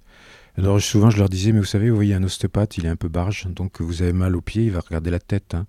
Je leur explique la globalité, en gros, hein, mais pas besoin de, de rentrer dans le détail. Je leur dis que ben, ils ont mal là, mais que j'utilise une, analogie que Steele utilisait, j'ai vu utiliser par Steele dans, dans cert- certains textes, je me rappelle plus lesquels. Je marche sur la queue de mon chat et c'est la bouche qui hurle. Ouais. Je dis, alors je leur dis, ben, on, peut bou- on peut se traiter la bouche, mais c'est pas ça le problème. Il faut, faut trouver là où se trouve la difficulté. Quoi. Et donc, euh, puis aujourd'hui, si tu veux, comme je suis un vieux machin, euh, les gens ils savent qu'ils vont voir un type qui est barge, mais qui est efficace, donc ils ne posent plus la question. Ouais, ok, je note pour la métaphore de- du chat. Mais j'avais, oui, c'est Style hein, qui dit ça. Alors, je l'ai pas vu écrite telle quelle dans style. Ouais. J'ai vu des, des trucs qui ressemblaient un peu, mais je l'ai vu c'est des citations de lui, des Uh-huh. citations secondes, si tu veux, mais je sais plus. qui- qui ou alors la queue du tigre avec la fenêtre, euh, ouvrir la fenêtre avant de, de tirer la queue du tigre pour sauver quelque chose comme ça. Je sais- Ah, ça, c'est pas stylien. ce Non, c'est- autre chose. jamais vu chez Wow. Steele. Bon, qu'est-ce que je- bon, peu importe. Et euh, est-ce que tu as déjà été imposé à des gens? C'est-à-dire que là, les gens, ils viennent là ils se disent tricot et les barrés, c'est pas pour moi, ils reviennent pas. T'entends plus parler d'eux. Mhm. Est-ce que tu as déjà été mis dans des. Je sais pas, dans, dans une équipe par exemple? Une équipe, on, on dit aux joueurs, tu en as 12, peut-être 3 qui te connaissent et qui te respectent et qui savent ce que tu fais, puis les autres, ils t'ont jamais vu quoi. Mais pourtant, ils, ils vont devoir travailler avec toi. T'as déjà été dans ces situations? Hmm, pas que je me souvienne, j'ai jamais travaillé sur des équipes en plus, hein, Ouais. sur des, des groupes comme ça, donc euh, je j'ai pas souvenir de ça, non. Ouais, parce que c'est intéressant. Tu dis dans tes livres de, de travailler d'une manière cohérente aux croyances, euh, aux croyances des patients. Respecter les croyances des patients. Ouais, respecter les croyances. Et est-ce que tu utilises des techniques différentes en fonction des croyances des patients? Non. Non, tu t'embêtes pas. Ça change rien, ça. Euh, ça. ça me gêne pas. La croyance du patient par rapport à ce qui se passe ne, ne- ne me gêne pas du tout. Je, lui laisse euh, sa croyance et ça m'empêche pas, moi, de travailler, entre guillemets, avec mes propres croyances, avec l'idée quand même que le système corporel, il n'a pas de croyance, lui. Hein. Euh, le système corporel, il vit des choses beaucoup plus directement, beaucoup plus simplement. Donc, euh, c'est pas un problème pour moi. Et, et- et parfois, t'as pas des barrières. Tu communiques ok avec le système corporel qui comprend ce que tu fais, mais si le mental du patient ne comprend pas, est-ce que ce mental-là ne va pas freiner ce que tu fais? Ah oui, il y, a, y des limites qui sont vraiment reliées à ça. Chez le patient, euh, je peux pas, on ne peut pas accéder à un certain nombre de choses parce que le patient n'ouvre pas la porte. Donc sa croyance, là aussi, peut être super importante, mais on ne peut pas aller au-delà. On ne peut pas forcer les choses. Je, ne me- je refuse de forcer, de forcer les choses, c'est sûr. Ouais. Donc, si ce patient vient te voir euh, une fois, deux fois, trois fois, quatre fois pour le même problème, tu le soulages un peu, mais ça revient à chaque fois. Et Mhm. toi, tu, tu penses savoir comprendre d'où vient le problème. En tout cas, la non-résolution du problème viendrait peut-être du patient et de ses croyances qui, le limitent dans la résolution de son problème. Comment tu abordes cette chose? Je lui indique ce que je, pense. Je, lui indique mon, oui, ma façon de penser par rapport à sa difficulté. Vous savez, vous avez ce problème qui revient tout le temps, là, vous voyez bien, et on n'arrive pas à le régler, mais à mon avis, il y a des choses qui seraient plus profondes dont il faudrait vous occuper, euh, qui seraient probablement reliées soit à ce que vous vivez, soit des difficultés passées, soit des choses comme ça. Euh, si ça vous intéresse, on peut s'en occuper. Et si vous voulez pas le faire avec moi, vous pouvez très bien le faire avec quelqu'un d'autre, parce qu'il y a d'autres praticiens ou d'autres pratiques qui peuvent vous aider à ça. Euh, je l'indique, et puis après, le patient, il fait ce qu'il veut. Mhm. Je vois. J'ai un, patient qui est. je ne pas en dire trop parce qu'on va faire un podcast avec lui, mais qui a, vécu la, gloire absolue dans, son domaine euh, sportif. Et donc, gros, gros ego qui l'a amené à, à- à ses succès. Et puis, euh, il a fait toute une psychothérapie pendant, pendant des années. Et une fois, il me dit J'ai enfin compris. euh, j'ai enfin compris en fait euh, des choses et ça m'a libéré et puis je m'attendais à un truc de fou il me dit j'ai compris que ce qui me ce qui me drivait c'était mon ego et je dis, ah ouais. Et je dis, mais on, enfin, on te l'avait pas dit, on te l'avait pas mis sous le nez. Il me dit, mais si. Ma psy m'a dit que ça faisait. euh, il travaillait avec elle depuis des années et des années. Elle m'a dit depuis la première séance, elle me l'avait dit. Je pouvais pas l'entendre. bien sûr. C'était marrant. Ouais. Et euh, j'ai d'autres questions par rapport à. J'ai plein d'autres questions. Euh, à la fin des séances d'ostéo, il y a tout un, tout un mouvement d'ostéo euh, qui s'inspire de la kiné. On ne parlera pas des kinostéos, mais de- des ostéos qui s'inspirent un peu de la kiné et qui veulent impliquer le patient dans leur traitement, etc., etc., qui leur euh, donnent potentiellement des, des exercices à faire chez eux, une feuille avec des exercices à la fin pour euh, renforcer certains muscles qui sont faibles, genre de trucs. Un peu à l'opposé de, de la fameuse euh, phrase de style qui dit euh, Fix it, leave it, euh, let it go. Je sais pas, je sais pas comment il dit, mais Fix it, find it, fix it and leave it alone. voilà, ouais. Et bah, qu'est-ce que tu penses de ça? De- Des conseils de fin de séance, du programme d'impliquer le patient dans son traitement euh, de manière très cérébrale, entre guillemets? Je vais dire pourquoi pas. Euh, sauf que, ah, tu sais, nous on utilise un- le schéma du cône. Je sais pas si tu vois ce que c'est le Bien schéma sûr. du cône. Donc, euh, où se situe ta démarche, cette démarche dans le cône? Est-ce qu'elle est haute vers les causes ou est-ce qu'elle est en bas Bah, vers, les plus effets? bas. Donc, euh, pourquoi pas gérer ça? Oui, bien sûr, mais il faudrait quand même remonter aussi euh, plus haut dans le cône, essayer de voir qui- ce ce qu'il peut y avoir de plus essentiel pour la personne. Donc personnellement, j'ai rien contre du tout cette démarche-là. Elle peut être efficace. J'ai des patients qui, euh, s'occupent d'eux de cette manière et pour lesquels ça, donne des résultats intéressants, notamment au niveau de leurs symptômes et de leurs douleurs. Mais en même temps, ça règle pas le fondamental, quoi. Donc c'est ça qui m'intéresse, aller, le plus haut possible, dans la mesure du possible, avec ce que le patient peut accepter. Donc je suis pas un fanatique de ce type de démarche, d'autant que euh, au début, je l'ai été parce que c'était ma formation de kiné qui était comme ça, et que je me suis très vite aperçu que les gens, tu leur donnes plein d'indications, et en fait, ils les suivent pas. Hmm. Donc j'ai renoncé. À un moment donné, j'ai dit bon. Il fallait faire une application pour qu'ils l'aient sur leur smartphone. Mais à ce moment-là, ça n'existait pas. ok, et si on prend un cas allez, très très concret, une patiente ou un patient, un patient euh, 25 ans qui vient me voir, qui fait du, du trail, c'est improvisation là. Depuis, euh, il en fait depuis ses 15 ans, donc ça fait 10 ans qu'il fait du trail. Puis il est bon, il fait, il fait des, gros, euh, des grosses courses. Puis là, il a une, euh, allez, on va dire une pubalgie. Il a une pubalgie qui passe pas. Qui, ça fait un an qu'elle est traitée. En, plus, je bascule sur un vrai cas clinique. Ça fait un an que le gars, on lui traite sa pubalgie. Le gars fait du triathlon, donc le médecin du sport lui fait des infiltrations, ça revient à chaque fois. Il a fait de la kiné depuis un an, de l'ostéo beaucoup, puis on l'envoie vers moi parce que, parce que je suis un peu barré des fois je règle des trucs bizarres. Donc, et puis ce gars-là, puis on trouve des choses, mais déjà ça marche pas. Je l'ai vu deux fois, ça, ça marche toujours pas, ça faut le dire. Mais il reste dans une démarche très matérialiste et très pratico-pratique. Et moi, je pense que le problème n'est pas là. Et déjà, j'arrive pas trop à l'emmener euh, là où je pense que le problème, mais comment tu abordes ça? C'est super dur comme question, je suis désolé, mal organisé. Mais un gars, un gars qui a mal depuis, qui est dans un schéma et qui essaie de se traiter de manière très euh, pragmatique, qui n'y arrive pas, comment, comment La première question que je lui poserais, c'est euh, quel problème cherchez-vous à résoudre avec le trail? Ouais. Tu vois l'idée? Je vois très bien. Euh... J'essaie de réfléchir pour lui parce que je connais un peu maintenant. Parce qu'il est probable que si c'est si important pour lui dans sa vie, c'est que derrière ça, il y a une difficulté qu'il cherche à régler ou quelque chose qu'il cherche, euh, euh, une manière d'exister. Il, y a quelque chose de, de qu'il cherche à régler par ça, quoi. Alors que c'est pas forcément la bonne formule. À ce moment-là, le symptôme, probablement à un moment donné, vient parce que justement, il est, il est parti, il est mal, il est parti sur une mauvaise, euh, sur une mauvaise piste, quoi. C'est pas ça l'essentiel. C'est très difficile souvent avec les sportifs euh, parce qu'ils sont tellement branchés sur leur performance et sur, ah, dur. Ils sur eux-mêmes en plus. Hein, J'aime pas soigner les sportifs hein, à cause de ça. Qu'ils sont même pas capables d'entendre autre chose parfois. De, ça, va beaucoup plus loin que simplement leur, leur, leur, idée de sport. Qu'est-ce qu'il y a derrière? Qu'est-ce qu'il y a derrière Mais il y a des gens avec lesquels on peut pas le faire parce qu'ils sont pas prêts à l'entendre, tout simplement. Ouais, c'est super intéressant. Et tu dis dans tes livres que toi, tu n'as pas du, tout pour but de prendre la place d'un psy, mais j'imagine un, gars qui écoute là le podcast, il va se dire on n'est pas des psys non plus. Euh, tu la poses comme ça la question? Tu, comment, comment ça se passe? Ça dépend du relationnel qui s'établit avec la personne. Il n'y a, pas de, a pas de normes, tu sais, là. C'est vraiment tellement du, du relationnel inter, interpersonnel, quoi. Mhm. Qu'il y a des gens avec lesquels je la poserai pas, il y a des gens avec lesquels je la poserai comme tu le dis là, comme je viens de le dire, il y a d'autres gens avec lesquels je vais l'aborder autrement. Non, c'est complètement intuitif, ce truc-là. Ok. Je suis pas l'un d'un psy, mais quand même, ce qu'on fait, c'est très psy. Et tu dis que tu n'aimes pas traiter les sportifs, ce que je comprends. Est-ce que tu peux développer? Oh, Il y a plusieurs raisons. Ouais, ouais, j'aimerais bien que tu les développes. D'une part, c'est tout de suite, immédiatement tout de suite. Il faut, les prendre tout de suite. Hein. D'autre part, euh, il faut toujours, euh, ils, cherchent toujours la performance, donc ils veulent absolument qu'à la sortie du cabinet, ça soit nickel, parfait, qui est absolument. Et très souvent, ils sont, ils sont pas désireux de mettre en place les, les, mesures correctrices qui seraient nécessaires ou indispensables, parfois simplement du repos, par exemple, hein, ou de, oui, de, diminuer leur, euh, leur performance, être moins dans la performance. et puis ils sont super centrés sur eux-mêmes quand même, centrés sur leur truc, leur machin, leur performance. Tant la vie, c'est autre chose, quoi. La vie, c'est plus grand que ça. Euh, c'est pour ça que j'aime pas. ok.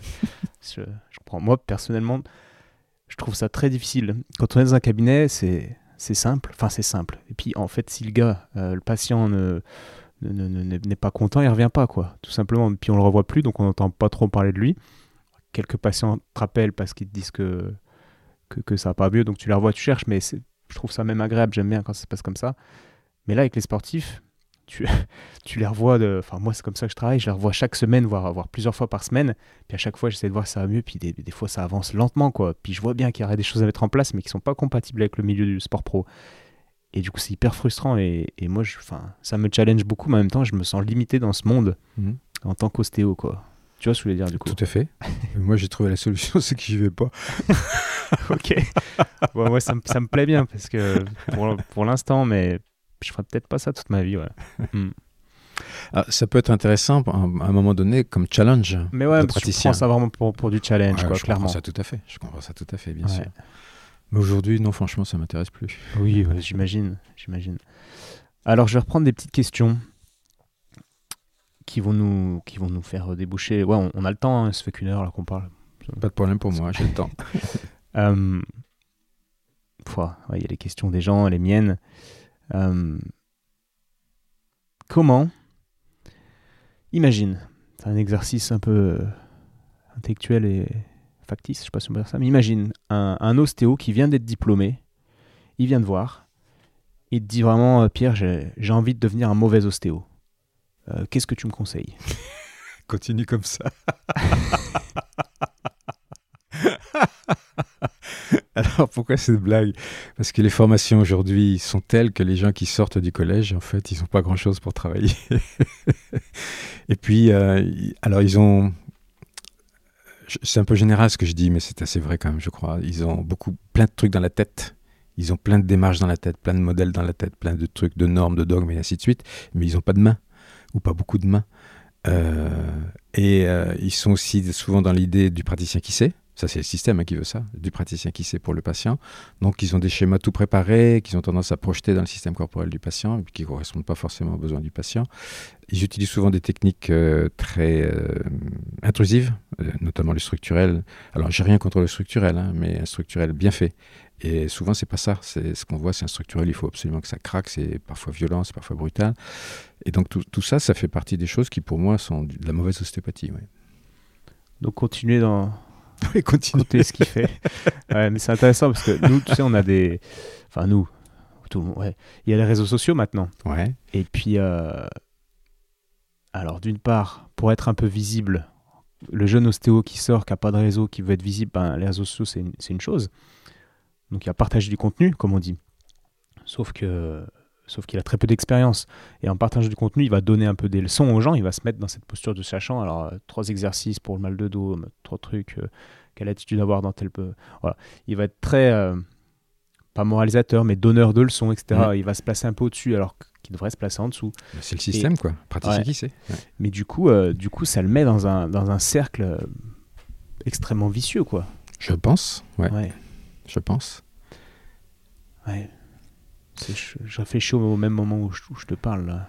Tu sais, je vois aujourd'hui en stage des jeunes qui sortent de collège, en fait, qui ont qui viennent de terminer ou qui ont un an, deux ans de- de- de- d'antériorité, de, formation, quoi. Quand tu dis collège, c'est de, la formation d'ostéo. Collège d'ostéopathie, hein, Ouais, oui, bien sûr. Et, euh, et qui découvrent, qui, qui, qui découvrent une dimension de l'ostéopathie euh, qu'on leur avait parfois un petit peu suggérée, mais très peu. Un autre problème majeur aujourd'hui dans les collèges, c'est que les enseignants sont eux-mêmes très jeunes, sans expérience. Donc, ils ne peuvent pas transmettre ce qu'ils sont pas. C'est pas possible. Donc, Mm. forcément que les, les gens qui sont formés par eux euh, suivent les mêmes pistes, quoi. Et, euh, et je crois que ce qu'on fait en stage, ça leur, ça leur donne la dimension, une dimension de l'ostéopathie, un accès à, à autre chose. C'est ça qu'ils viennent chercher. Ouais. Ouais, D'ailleurs, il y a beaucoup de messages de, de remerciements indirects quand je posais la question hier. euh, Est-ce que vous avez une question à poser à Pierre Tricot Beaucoup de gens m'ont dit euh, bah, J'ai pas de question, mais il m'a changé la vie, entre guillemets. Ah, mais c'est super ça, j'aime bien entendre.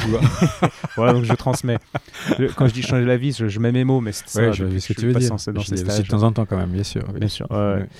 Et euh, ouais, et cette, cette posture de, du, j'imagine, là j'imagine le, le gars qui vient de finir ses études, qui demande à l'école pour être prof ou assistant, parce qu'au début ils sont assistants, ils sont profs au bout de, d'un an ou deux, quoi. Ils attendent.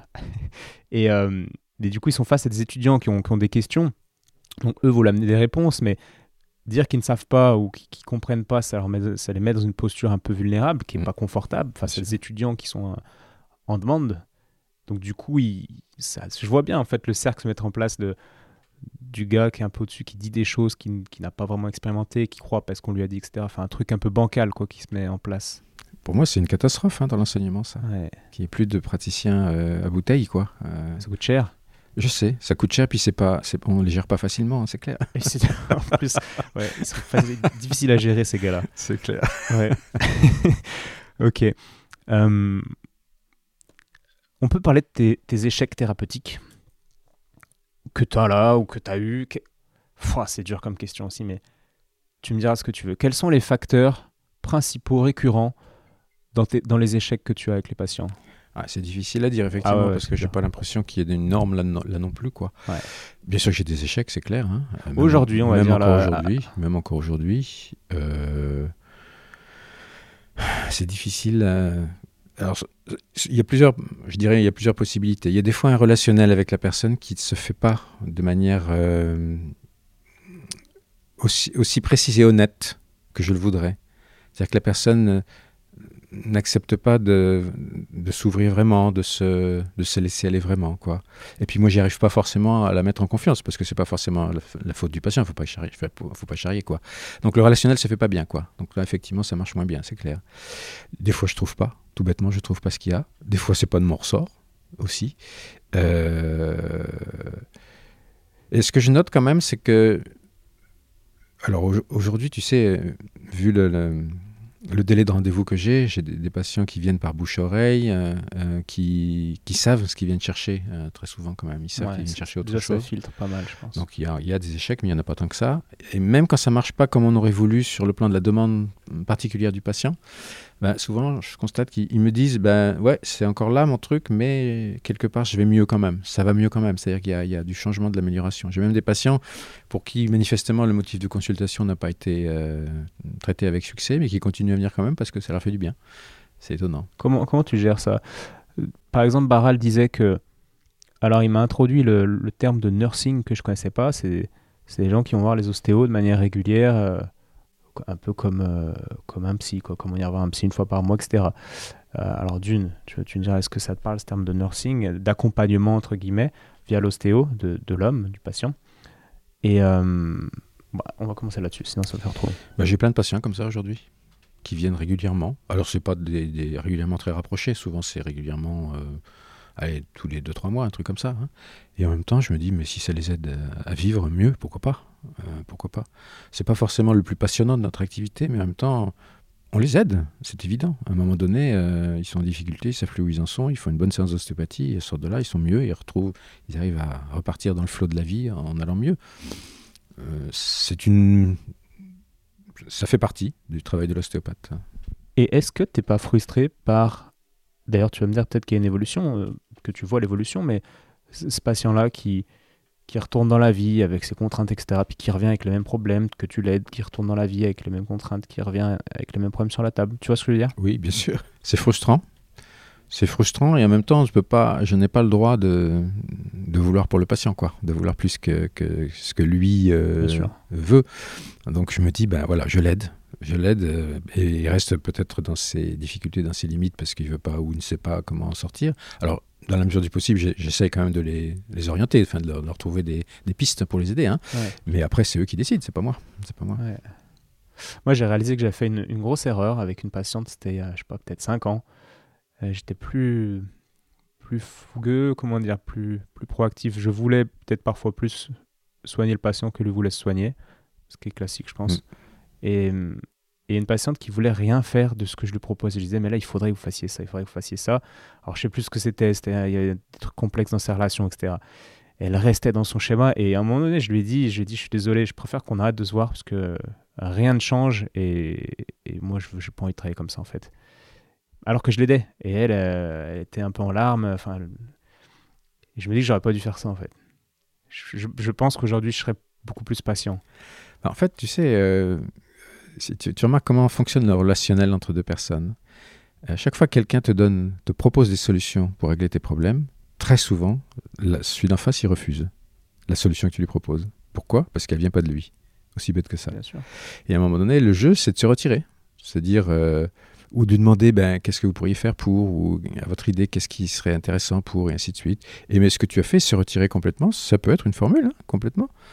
Alors, même si émotionnellement, la personne, à ce moment-là, euh, manifeste un truc euh, de détresse, d'accord Mais des fois, c'est suffisant pour la faire bouger, de se dire, ah, attends, il faudrait peut-être que, que, je fasse quelque chose, quoi. Donc, euh, ça me choque pas, ça me choque pas du tout. En tout cas, je pense qu'aujourd'hui, je persisterai. Peut-être la manière de le faire, parfois. Peut-être que, oui, je sais plus comment c'était fait exactement, mais... Puis il y a des gens qui euh, se complaisent dans leur truc quand même. Ça existe, ça aussi. Bien sûr, bien sûr. On en parle un petit peu avec ce fameux François Levin, qui est, si jamais, je te ferai écouter. Enfin, je te donnerai la, référence sur la psychologie biodynamique où il y a beaucoup, beaucoup de parallèles quand même avec, euh, avec notre ostéo. Tu lis beaucoup, tu travailles beaucoup. Toujours. Toujours, ouais. Ouais. Si on parle, j'allais dire du sommet de ta carrière, mais dans ma tête, il y a plein d'idées. Euh, qui, se mélange. Le... Allez, la, période où tu où étais vraiment, où tu bossais, où tu avais beaucoup de choses à faire, c'était vers quel âge? Euh, Tu vois ce que je veux dire? Où tu étais vraiment. Dans la euh, cinquantaine, je pense. Vers la cinquantaine. Dans la cinquantaine, oui, c'est ça. Ok. Comment tu faisais pour lire? Parce que je sais que c'est quelque chose qui te, qui, qui- qui est essentiel pour toi. Enfin, je, je- je pense en tout cas. Oui, oui, oui, bien sûr. Euh, je sais pas, ça n'a jamais été un problème pour moi. Je lisais pas forcément très longtemps. Je n'avais pas forcément un grand, beaucoup de temps dans une journée pour lire, mais je prenais souvent un, un petit quart d'heure, dix minutes, un quart d'heure pour lire un- un- avancer un peu dans une, dans une lecture. J'ai pas le sentiment que c'est, il y a eu un problème particulier avec ça. Dans, du fait que je me lève, que je me levais tôt, que j'avais Ouais. donc un peu de temps. Souvent, c'était le soir après dîner euh, devant la télévision avec la musique sur les oreilles, parce Mm. que la télévision m'énerve. Donc, je mets la musique sur les oreilles et je lis à ce moment-là. Pendant que les autres de la famille euh, regardent la télé, tu par exemple. Ah ouais, c'est ça. ça me parle. Euh, Et est-ce que tu regrettes pas d'avoir trop travaillé? Ah non, Non? Pas du tout. Parce que déjà, je ne le prends pas comme un travail au sens euh, contraignant du terme. Ce que j'ai fait, je l'ai toujours fait parce que j'avais envie de le faire. Et je ne sentais pas du tout de la contrainte là-dedans. Donc, euh, l'idée du travail contrainte, euh, c'est une idée que je ne connais pas, ça. Pour moi, ça me plaisait de le faire. C'était correct. Ça allait dans le sens de ce que je voulais faire. Donc, c'était bien. T'as jamais ressenti, euh, enfin si forcément, mais t'as t'as jamais fait de burn-out? T'as dû sentir des périodes où il fallait que tu calmes un peu le jeu pour te Ah, préserver? Oui, bien sûr. Notamment quand j'ai quitté la région parisienne, j'étais près du burn-out, là, c'est sûr. Oui, il fallait que j'arrête. Comment tu le sentais ça? J'étais épuisé, j'en avais marre. Euh, les patients me faisaient chier. Ouais, c'est pas bon ça, quand on arrive. Euh, donc déjà, déjà pour moi, ça, même dans la journée, dans la, la vie courante, ça peut arriver encore ça, tu vois. Ouais. Plein de cul- enfin, ils font suer, quoi. Ça, ça indique un autotraitement pour moi. hein. J'ai Mhm. besoin d'un autotraitement. Donc je me fais beaucoup d'autotraitement avec euh, en particulier une, une cale pour faire des autocompressions. Il y en a une. Elle est là, ouais, c'est Ah ça, ouais, elle est j'ai cachée. Euh, mais là, c'était plus grave. Là, c'était vraiment pro- plus profond parce que j'avais travaillé vraiment comme un cinglé pendant un matin. Je sentais qu'il fallait que j'arrête parce que sinon, j'allais crever, c'est clair. hein. Ouais. Et donc, c'est ce qui m'a amené à décider de quitter la région parisienne pour couper. Il fallait absolument couper. Je ne voyais pas d'autre solution de- pour, le, pour le faire. hein. Et c'est là que je suis venu à Granville. Et, et- excuse-moi, je te coupe, mais si Mm. on t'avait posé la question à ce moment-là, comme tu suggérais, comme la question que tu suggérais de poser au trailer de tout à l'heure, si je te demande pourquoi tu travaillais autant à cette époque, enfin pourquoi, pourquoi tu étais dans, dans- dans un tel rythme? Bah, Il y, y a un truc, il y a une espèce de cercle vicieux quand même, euh, qui est que tu- le fait de vouloir répondre à la demande, euh, le fait de vouloir soigner le monde entier, c'est juste ça. Et il, faut, il m'a fallu du temps pour accepter que je soignerai jamais le monde entier. C'est Pourtant, une idée qui est, qui est basique, quoi, on le sait. Euh, Peut-être, mais... Qu'est-ce qui t'a fait accepter Ça?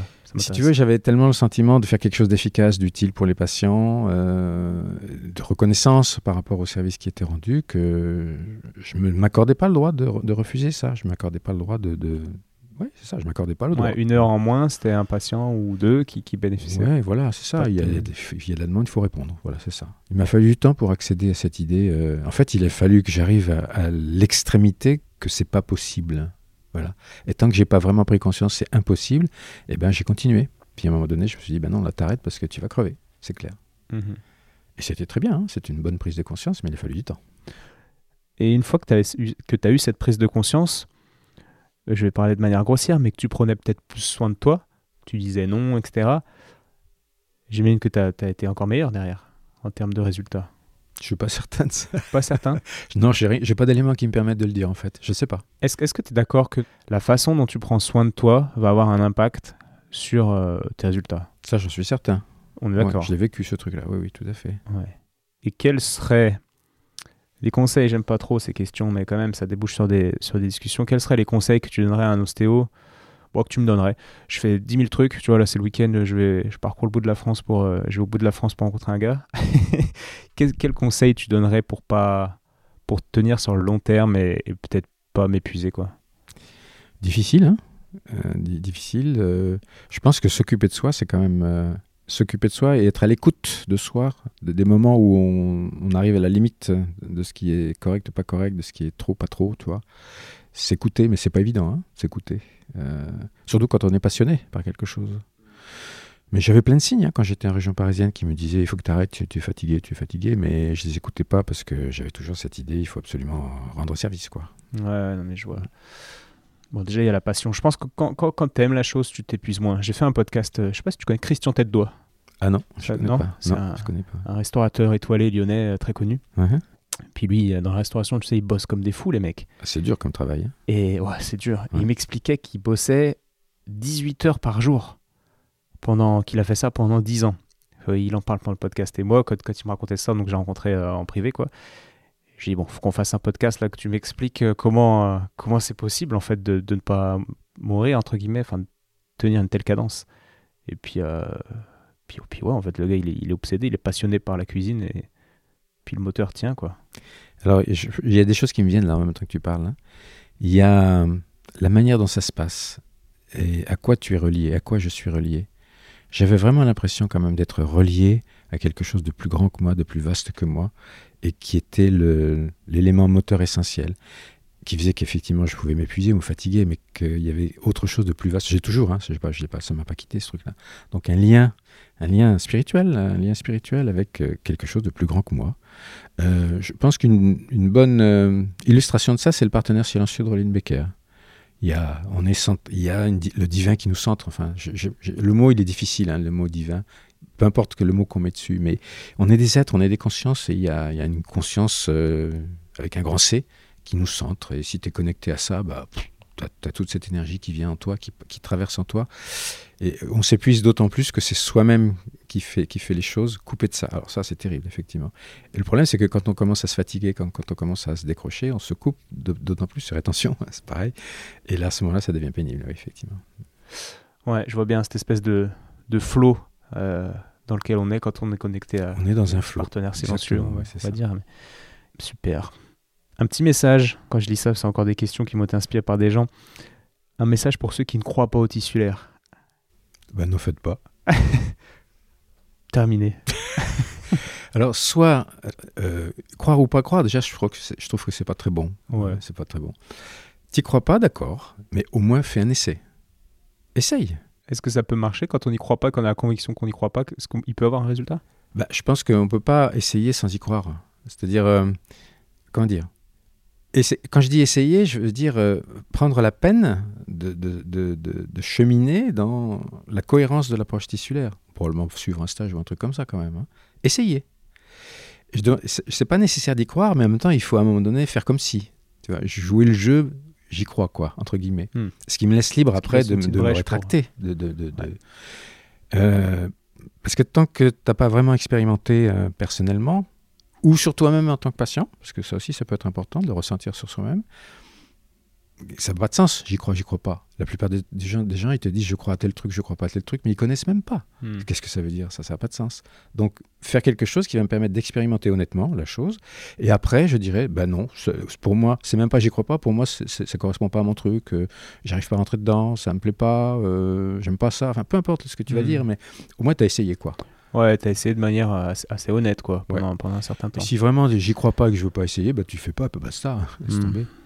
Ouais, ça me fait penser à un collègue, euh, collègue kiné, euh, peu importe hein, qu'il soit kiné ou autre, mais bon, il, croit déjà pas beaucoup en la kiné, ce qui est problématique, mais il croit pas du tout en l'ostéo, mais il, a jamais. Euh, j'ai vraiment une image de lui comme quelqu'un enfermé dans ses, dans ses croyances limitantes, mais c'est d'une flagrance. C'est aussi un problème d'ego et de protection. Hein. Ouais, je pense, je sais pas. Mais... Et du coup, il. Ouais, bon, on se comprend pas, quoi. Bon, c'est comme ça. Donc, il y a longtemps que j'ai cherché à faire du prosélytisme. Hein. Euh, je ne cherche pas à convaincre. Je cherche plus à convaincre. Même les patients, je cherche plus à convaincre. Il y a une période où tu cherchais? Oh, bah oui, au début. Tu étais tout feu, tout flamme. tu, ça marche tellement bien, tu es content. Euh, oui, bien sûr, j'ai essayé ça, oui, bien sûr. D'accord. Mais ça marche pas. Parce que plus tu essayes de convaincre, plus la personne en face de toi essaye de se. Déjà, c'est quelque part, c'est malhonnête. Hein. Quand je dis c'est pas honnête, c'est malhonnête parce que quand tu cherches à convaincre quelqu'un, déjà tu pars de l'idée que toi tu sais que l'autre sait pas ou que tu as raison, que l'autre il n'a pas raison, et c'est pas correct ce truc-là. Donc euh, c'est pas respectueux quoi. Voilà, c'est ça. C'est la même chose avec des tissus quoi au final. Tout à fait. Bien sûr, bien sûr. Donc, euh, quand j'ai pris conscience de ça, j'ai arrêté de chercher à convaincre. Ceux qui veulent, ils viennent. Ceux qui veulent pas, ils viennent pas. Ceux qui détractent, ils détractent. Ben, laisse-les détracter, c'est pas grave. Ouais, ouais. ouais. Et toi, ouais. Je, je suis dans une position où je suis un peu, euh, comment dire, médiatisé via le podcast, via des trucs. Euh, dans le sport où je suis imposé à des gens et puis à un staff, et puis etc. Donc j'ai plus de. C'est plus dur pour moi de ne pas essayer de. D'une part, de tendre des perches pour qu'ils essaient de comprendre, et d'une part, de ne pas être touché par leur, leur petite réflexion. Euh. Bah, tu sais, là aussi, c'est une question de degré. Ça ne veut pas dire qu'il faut pas. Ça veut dire que, ok, j'essaye, mais jusqu'où je peux aller, quoi. Euh, tu peux, tu peux pas. Tu vois, c'est pas dire c'est pas du oui-non. C'est Mhm. pas, je crois pas que ce soit comme ça. Aujourd'hui, ça m'empêche pas de parler à quelqu'un et puis d'essayer de lui exprimer ce que je fais, ce que je ressens, ce, que, ce en quoi je crois. Simplement, où il écoute ou il écoute pas, où il est, il est... Il était détaché, quoi, de mettre dans, dans ce. Ouais, complètement, Ouais. vraiment. ouais, ouais. Ouais. Je peux exister si la- si l'autre ne croit pas à mon truc. Ah, c'est rassurant. Ah, c'est important. Et euh, qu'est-ce que tu penserais de l'idée de rencontrer Baral Pourquoi pas? Euh, Alors, je vais dire un truc un peu bizarre, mais on s'est croisé pas mal de fois avec Baral. Ok. Euh, s'est croisé, mais tu sais, à l'époque, dans les années 80-90, dans les réunions de, de, de- de groupes, d'associations, dans- à la recherche de la reconnaissance et tout et tout. Donc j'ai eu l'occasion de croiser. On s'est jamais rencontrés en fait. Mais, Tu ouais, vois, mais tu j'ai- vois, on s'est croisés, mais on s'est jamais rencontrés. J'ai jamais senti euh, l'accès. D'accord. J'ai jamais senti l'accès. Parce que moi, je me, je me demande, en tant que, que jeune ostéo, je me dis, putain, ces gars-là, ils, ont, ils écrivent des livres de leur côté, etc. Mais bon, Baral connaît très bien Croibier. Mais ils travaillent ensemble. Hein. bien sûr, ouais, ouais. Et Je connais mieux Croibier que Barral. On a plus de contact avec Croibier à l'époque où j'allais euh, chez Attestil, où il était enseignant à ce moment-là. Donc on a, on a pas mal d'affinités avec Croibier, oui. d'accord, d'accord. Est-ce que je me suis toujours demandé pourquoi, pourquoi les gars se rencontrent pas, créent des choses ensemble, tout ça? Je crois que c'est vraiment important de respecter ça, tu sais. Ouais, ouais. Euh, se rencontre ce qui doit se rencontrer, se rencontre pas ce qui doit pas se rencontrer, puis c'est tout, c'est Ouais. comme ça. Et si ça se fait, ça- si ça peut se faire, ça se fait, mais voilà. Ouais. C'est à respecter, je pense. Ok. Ouais. Ça m'empêche pas d'avoir, euh, de, de com- de comprendre, enfin, je veux dire, d'avoir un- une très bonne euh, idée de ce qu'il fait, de, de d'appréciation de ce qu'il fait. Un- il a fait un travail fabuleux, euh, Barral. Ouais, ouais, c'est sûr. Mais voilà. Ouais, c'est fait comme ça et Oui, c'est bien. D'accord. Hein, C'était pas pour. euh, comment dire? Je comprends, mais j'ai- ouais. J'aurais aimé, moi, en tant qu'étudiant, des... un podcast, vous savez, comme. euh, Comme euh, à la radio, quand il y a deux personnes qui, qui sont, qui sont interviewées, puis vous voyez la rencontre entre Brel, Brassens et Ferré. Je connais pas ça. Je n'ai pas vu ce truc-là. Euh, Vous avez déjà vu une photo où les trois sont au micro Oui, oui, bien sûr, mais Ouais. j'ai pas assisté au, à la chose. Enfin, je l'ai pas vu en. en Vous avez jamais écouté. Voilà. c'est ça. Ouais. En fait, moi, je trouve ça génial de rassembler les gens, tout ça. Et pareil, Brel, Brassens, c'est- ils, ils se respectaient, ils se connaissaient. ils- eux, ils avaient une relation d'amitié, mais, mais ouais, il n'y a, pas eu. Enfin, cette forme de rencontre, je trouve ça génial, en fait. C'est un journaliste qui avait créé ça et Alors tu sais, il faut replacer les choses dans le contexte de l'époque. ouais, il n'y années avait pas 80, YouTube, 90. Internet. ouais. Alors il n'y avait pas ça, mais surtout il y avait aussi le fait que moi, par exemple, mes profs, ils m'avaient toujours, prof, euh, je parle de, de René Keguiner, Père Aladin, toujours entendu dans l'idée que c'était nous qu'on était bien et correct, les autres c'était des cons. J'exagère un peu, hein. Euh, donc, euh, et, et c'était pas spécial à nous, ça. C'était un peu partout, dans les autres collèges, dans les autres groupes. hein. Et quand on a commencé à rencontrer d'autres personnes d'autres groupes, on s'est aperçu qu'il n'y avait pas que des cons. Ouais. Mais il a fallu qu'on se rencontre hein, pour ça. Tant qu'on ne s'était pas rencontrés, on ne le savait pas. Et euh, il y avait quand même aussi à ce moment-là de forts égaux, de forts, des personnes qui cherchaient à se préserver en tant que, en tant que personne, en tant que ce qu'ils étaient, en tant que ce qu'ils représentaient, et ainsi de suite. Ce qui ne permet pas un échange euh, vraiment authentique hein, Mhm. entre les gens. Euh, Aujourd'hui, euh, je pense à Barral par exemple et à moi, on est des vieux machins, tout ça, on a, on a, on a passé un peu, Ouais. vois, on, est- on a laissé ça un peu de côté.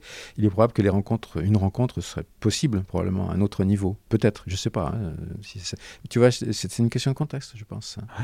Ouais, ouais. Et puis il y a la question. Que, que- enfin, la, la raison aussi euh, pratico-pratique, c'est que vous êtes loin. Lui est dans le Alors, sud. il y a quand même l'aspect des choses, oui, bien sûr. Ouais. Il m'a même demandé, euh, euh, il m'a demandé si je voulais aller faire un niveau 1 d'a- d'approche tissulaire. euh, et je crois qu'ils ont un groupe dans le sud-est. Ouais, ouais, mais, mais il en parle, il en parle. J'ai refusé, mais non pas à cause de lui, mais parce qu'en ce moment, je. Pas je- le temps, quoi. Je veux pas faire plus, quoi. Je suis. euh, euh, j'ai 73 ans, je veux bien continuer à bosser, mais pas comme un cinglé. et pas retomber dans les errements que j'ai connus de vouloir trop en faire. Et donc, je me suis limité. Je me limite volontairement. Donc, j'ai refusé à cause de ça. Euh, puis, pour regarder une vie familiale qui, qui corresponde à quelque chose, Ouais. quoi. Euh, mais ça serait possible, oui, bien sûr, ça serait possible. Ouais, tu, tu penses quoi de la retraite, toi? Ah, ça me fait marrer. C'est un concept bizarre pour les êtres.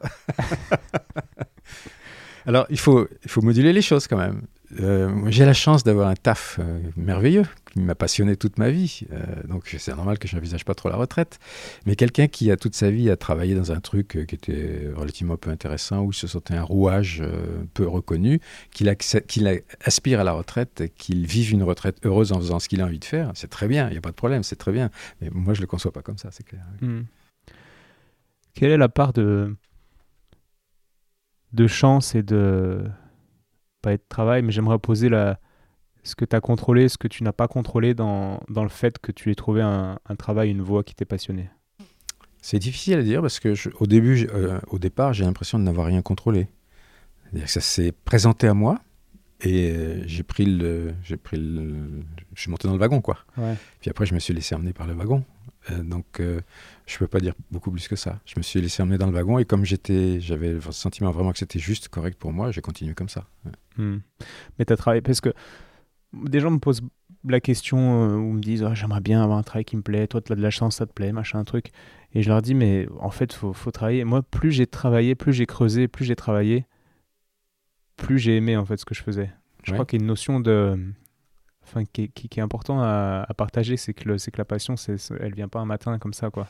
Alors c'est vrai pour nous dans nos activités qui sont des activités, activités indépendantes, sur dans lesquelles on est relativement maître de ce qu'on fait, de nos décisions, de nos chemins, mais ce euh, c'est pas toujours possible pour tout le monde. Il y a des gens qui sont dans des structures qui sont, qui sont très très figées, très rigides, et dans lesquelles ils peuvent pas forcément s'épanouir complètement, c'est clair. Oui, hein. c'est sûr que ça marche mieux pour un indépendant que... Ah bah oui, bien sûr. bien sûr. Bien sûr. Et Anthony Robbins, tu. En fait, moi, j'ai, j'ai passé un an, à... plus d'un an même, à voyager vers 20, 24 euh, ans, je crois. Ouais, c'est pas, je crois, c'est à 24 ans, je suis parti avec un sac à dos tout seul, quoi, faire, euh, faire un tour du monde parce que je trouvais ça cool, quoi, l'idée. Puis dans mon sac, j'avais mis. Euh, comment c'était ce livre L'éveil de votre puissance intérieure, je sais pas quoi, de, d'Anthony Robbins. c'est un mhm. gars que j'aimais bien et que je trouvais motivant. Je me suis dit, si j'ai des coups de blues, je suis tout seul, je ne sais où, bah, j'aurais ce livre pour, pour me rebooster un peu, quoi. Ouais. Et j'étais surpris que vous, vous le citiez à plusieurs reprises. Que tu... Et tu, tu, peux nous dire un peu ce, qui te, ce que tu retiens de lui euh? Aujourd'hui, c'est difficile, c'est loin pour moi. C'était aussi, ça correspondait à une étape de mon chemin personnel. Donc j'ai trouvé ce, cet auteur-là à ce moment-là qui m'a effectivement apporté plein de choses intéressantes. Et euh, aujourd'hui, bah, elles sont acquises pour moi, enfin elles sont intégrées, tu vois. Donc j'ai du mal à retrouver tout le détail par rapport à ça. C'est mmh. difficile pour moi. Ouais, je comprends bien. Une des choses que j'avais retenues quand même, c'est qu'on on pouvait ne pas tout savoir. Euh, et que malgré, malgré ça, on pouvait quand même faire des choses super intéressantes et super efficaces. Ça, ça m'avait bien plu. et tu le cites d'ailleurs, tu cites ce moment. Oui, oui, tout à fait. Et, puis moi, je me rappelle d'une métaphore de lui que, que tu cites pas, mais il expliquait que qu'un arbre euh, qui fait des beaux fruits qui sont très bons à manger, bah, en fait, tu peux quand même manger le fruit sans comprendre tout le, tout le truc qui fait que l'arbre fait un fruit. Quoi. Tout à fait. Ouais. Et ça, ouais, ça m'a marqué aussi. Tout à fait, oui. je, trouve ça, très juste. Ouais. tu pourrais quand même nous conseiller des. Oh, ça aussi, c'est, j'aime pas ces questions, mais voilà, c'est, quand même intéressant. Soit, oh, tu as le choix, soit les cinq livres, si tu devais citer cinq livres qui, qui t'ont. Euh, qui t'ont vraiment impacté, qui ont eu un gros, une grosse influence positive sur toi et, ta vie. Ces cinq-là.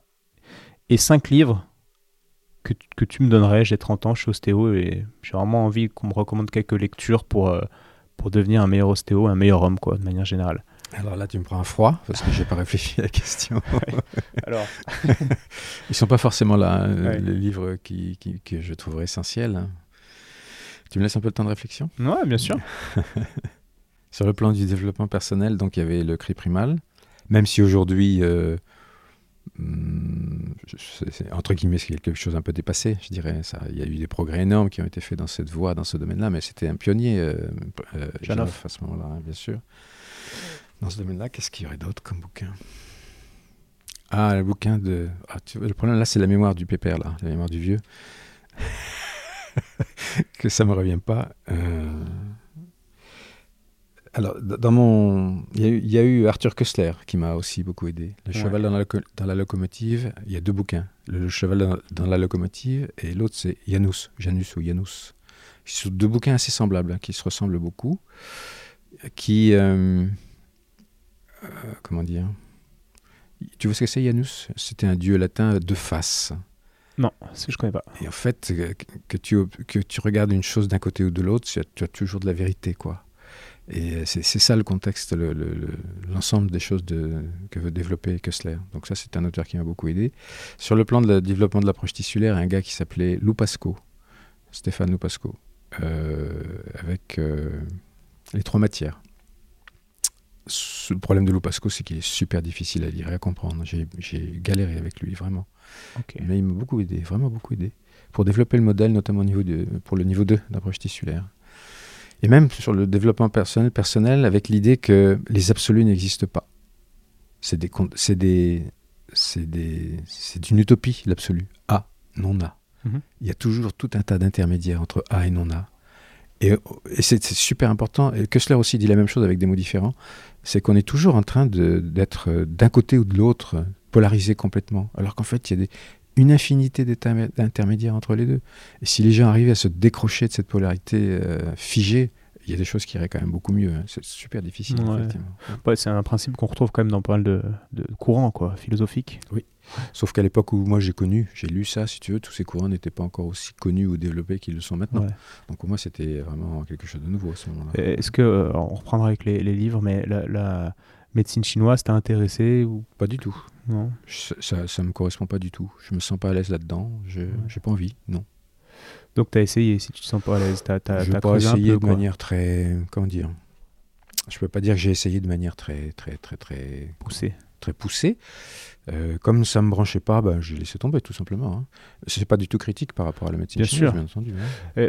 Parce que je, je me demande, pour toi est-il possible qu'un ostéo puisse euh, ne se perde pas, trouve une pratique euh, cohérente, tout en explorant la médecine chinoise, euh, la biodynamique, le tissulaire, le structurel? Tu vois ce que je veux dire? Oui, très bien. C'est compliqué, hein Alors, je trouve que c'est pas sain, en fait. hein. Euh, c'est pas sain parce que ça correspond à un manque d'enracinement, en fait.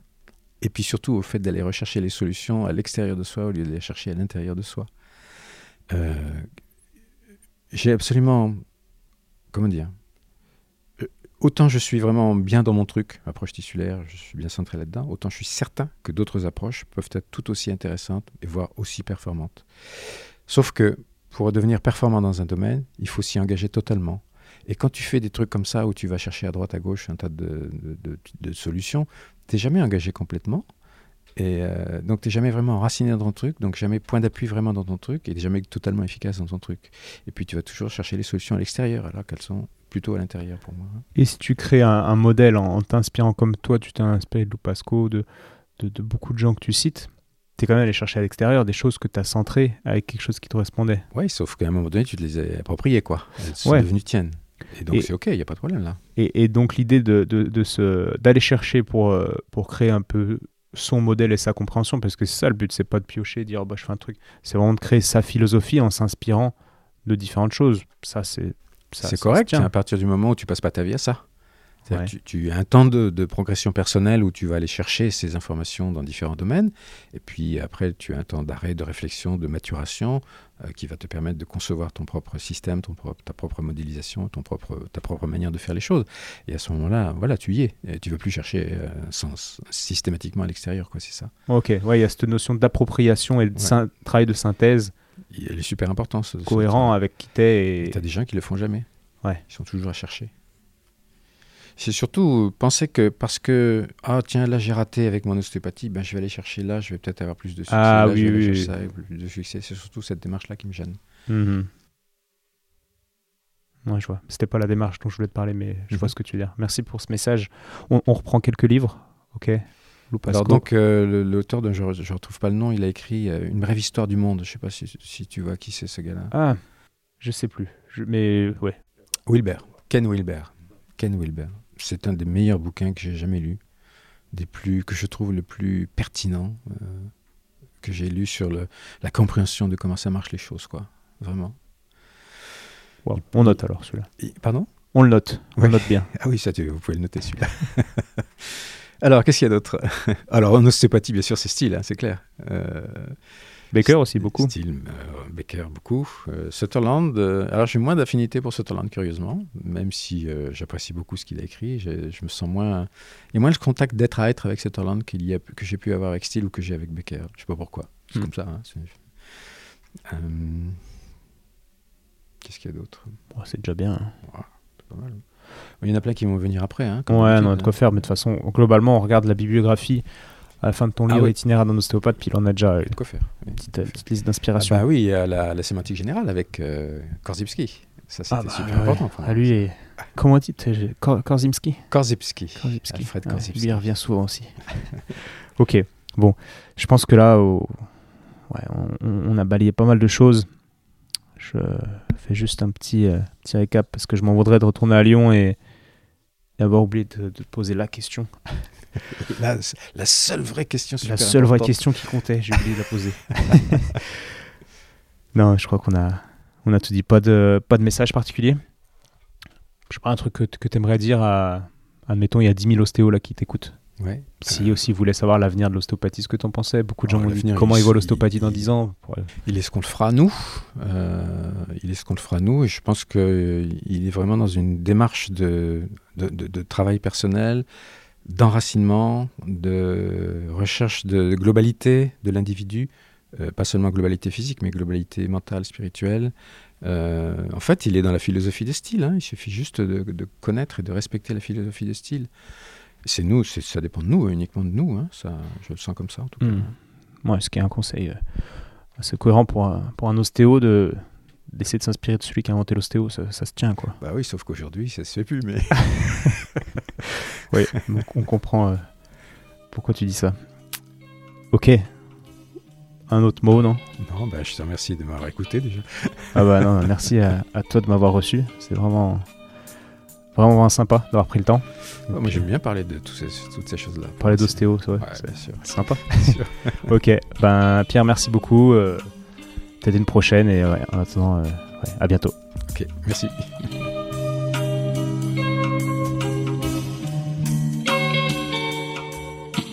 Bravo, tu as écouté cet épisode de Et surtout la santé jusqu'au bout. Donc pour booster ce projet qui a pour but de te donner les meilleures infos possibles sur le thème de la santé, je t'invite à aller mettre 5 étoiles et un commentaire sur l'application podcast de l'iPhone de ton voisin. Comme je te l'explique régulièrement, c'est ça qui m'aide à faire monter le podcast au classement et donc ça me crédibilise pour ensuite inviter d'autres experts et ensuite te partager leurs conseils. Donc merci encore. Tu peux également suivre les aventures du projet sur Instagram à Étienne Bulidon. Et évidemment, si l'ostéopathie peut t'aider, bah, tu peux venir me consulter au cabinet du 120 rue Montesquieu à Lyon. Si je ne suis pas disponible, c'est Julien ou quelqu'un de l'équipe qui te prendra en charge. A bientôt et bonne fin de journée. Ciao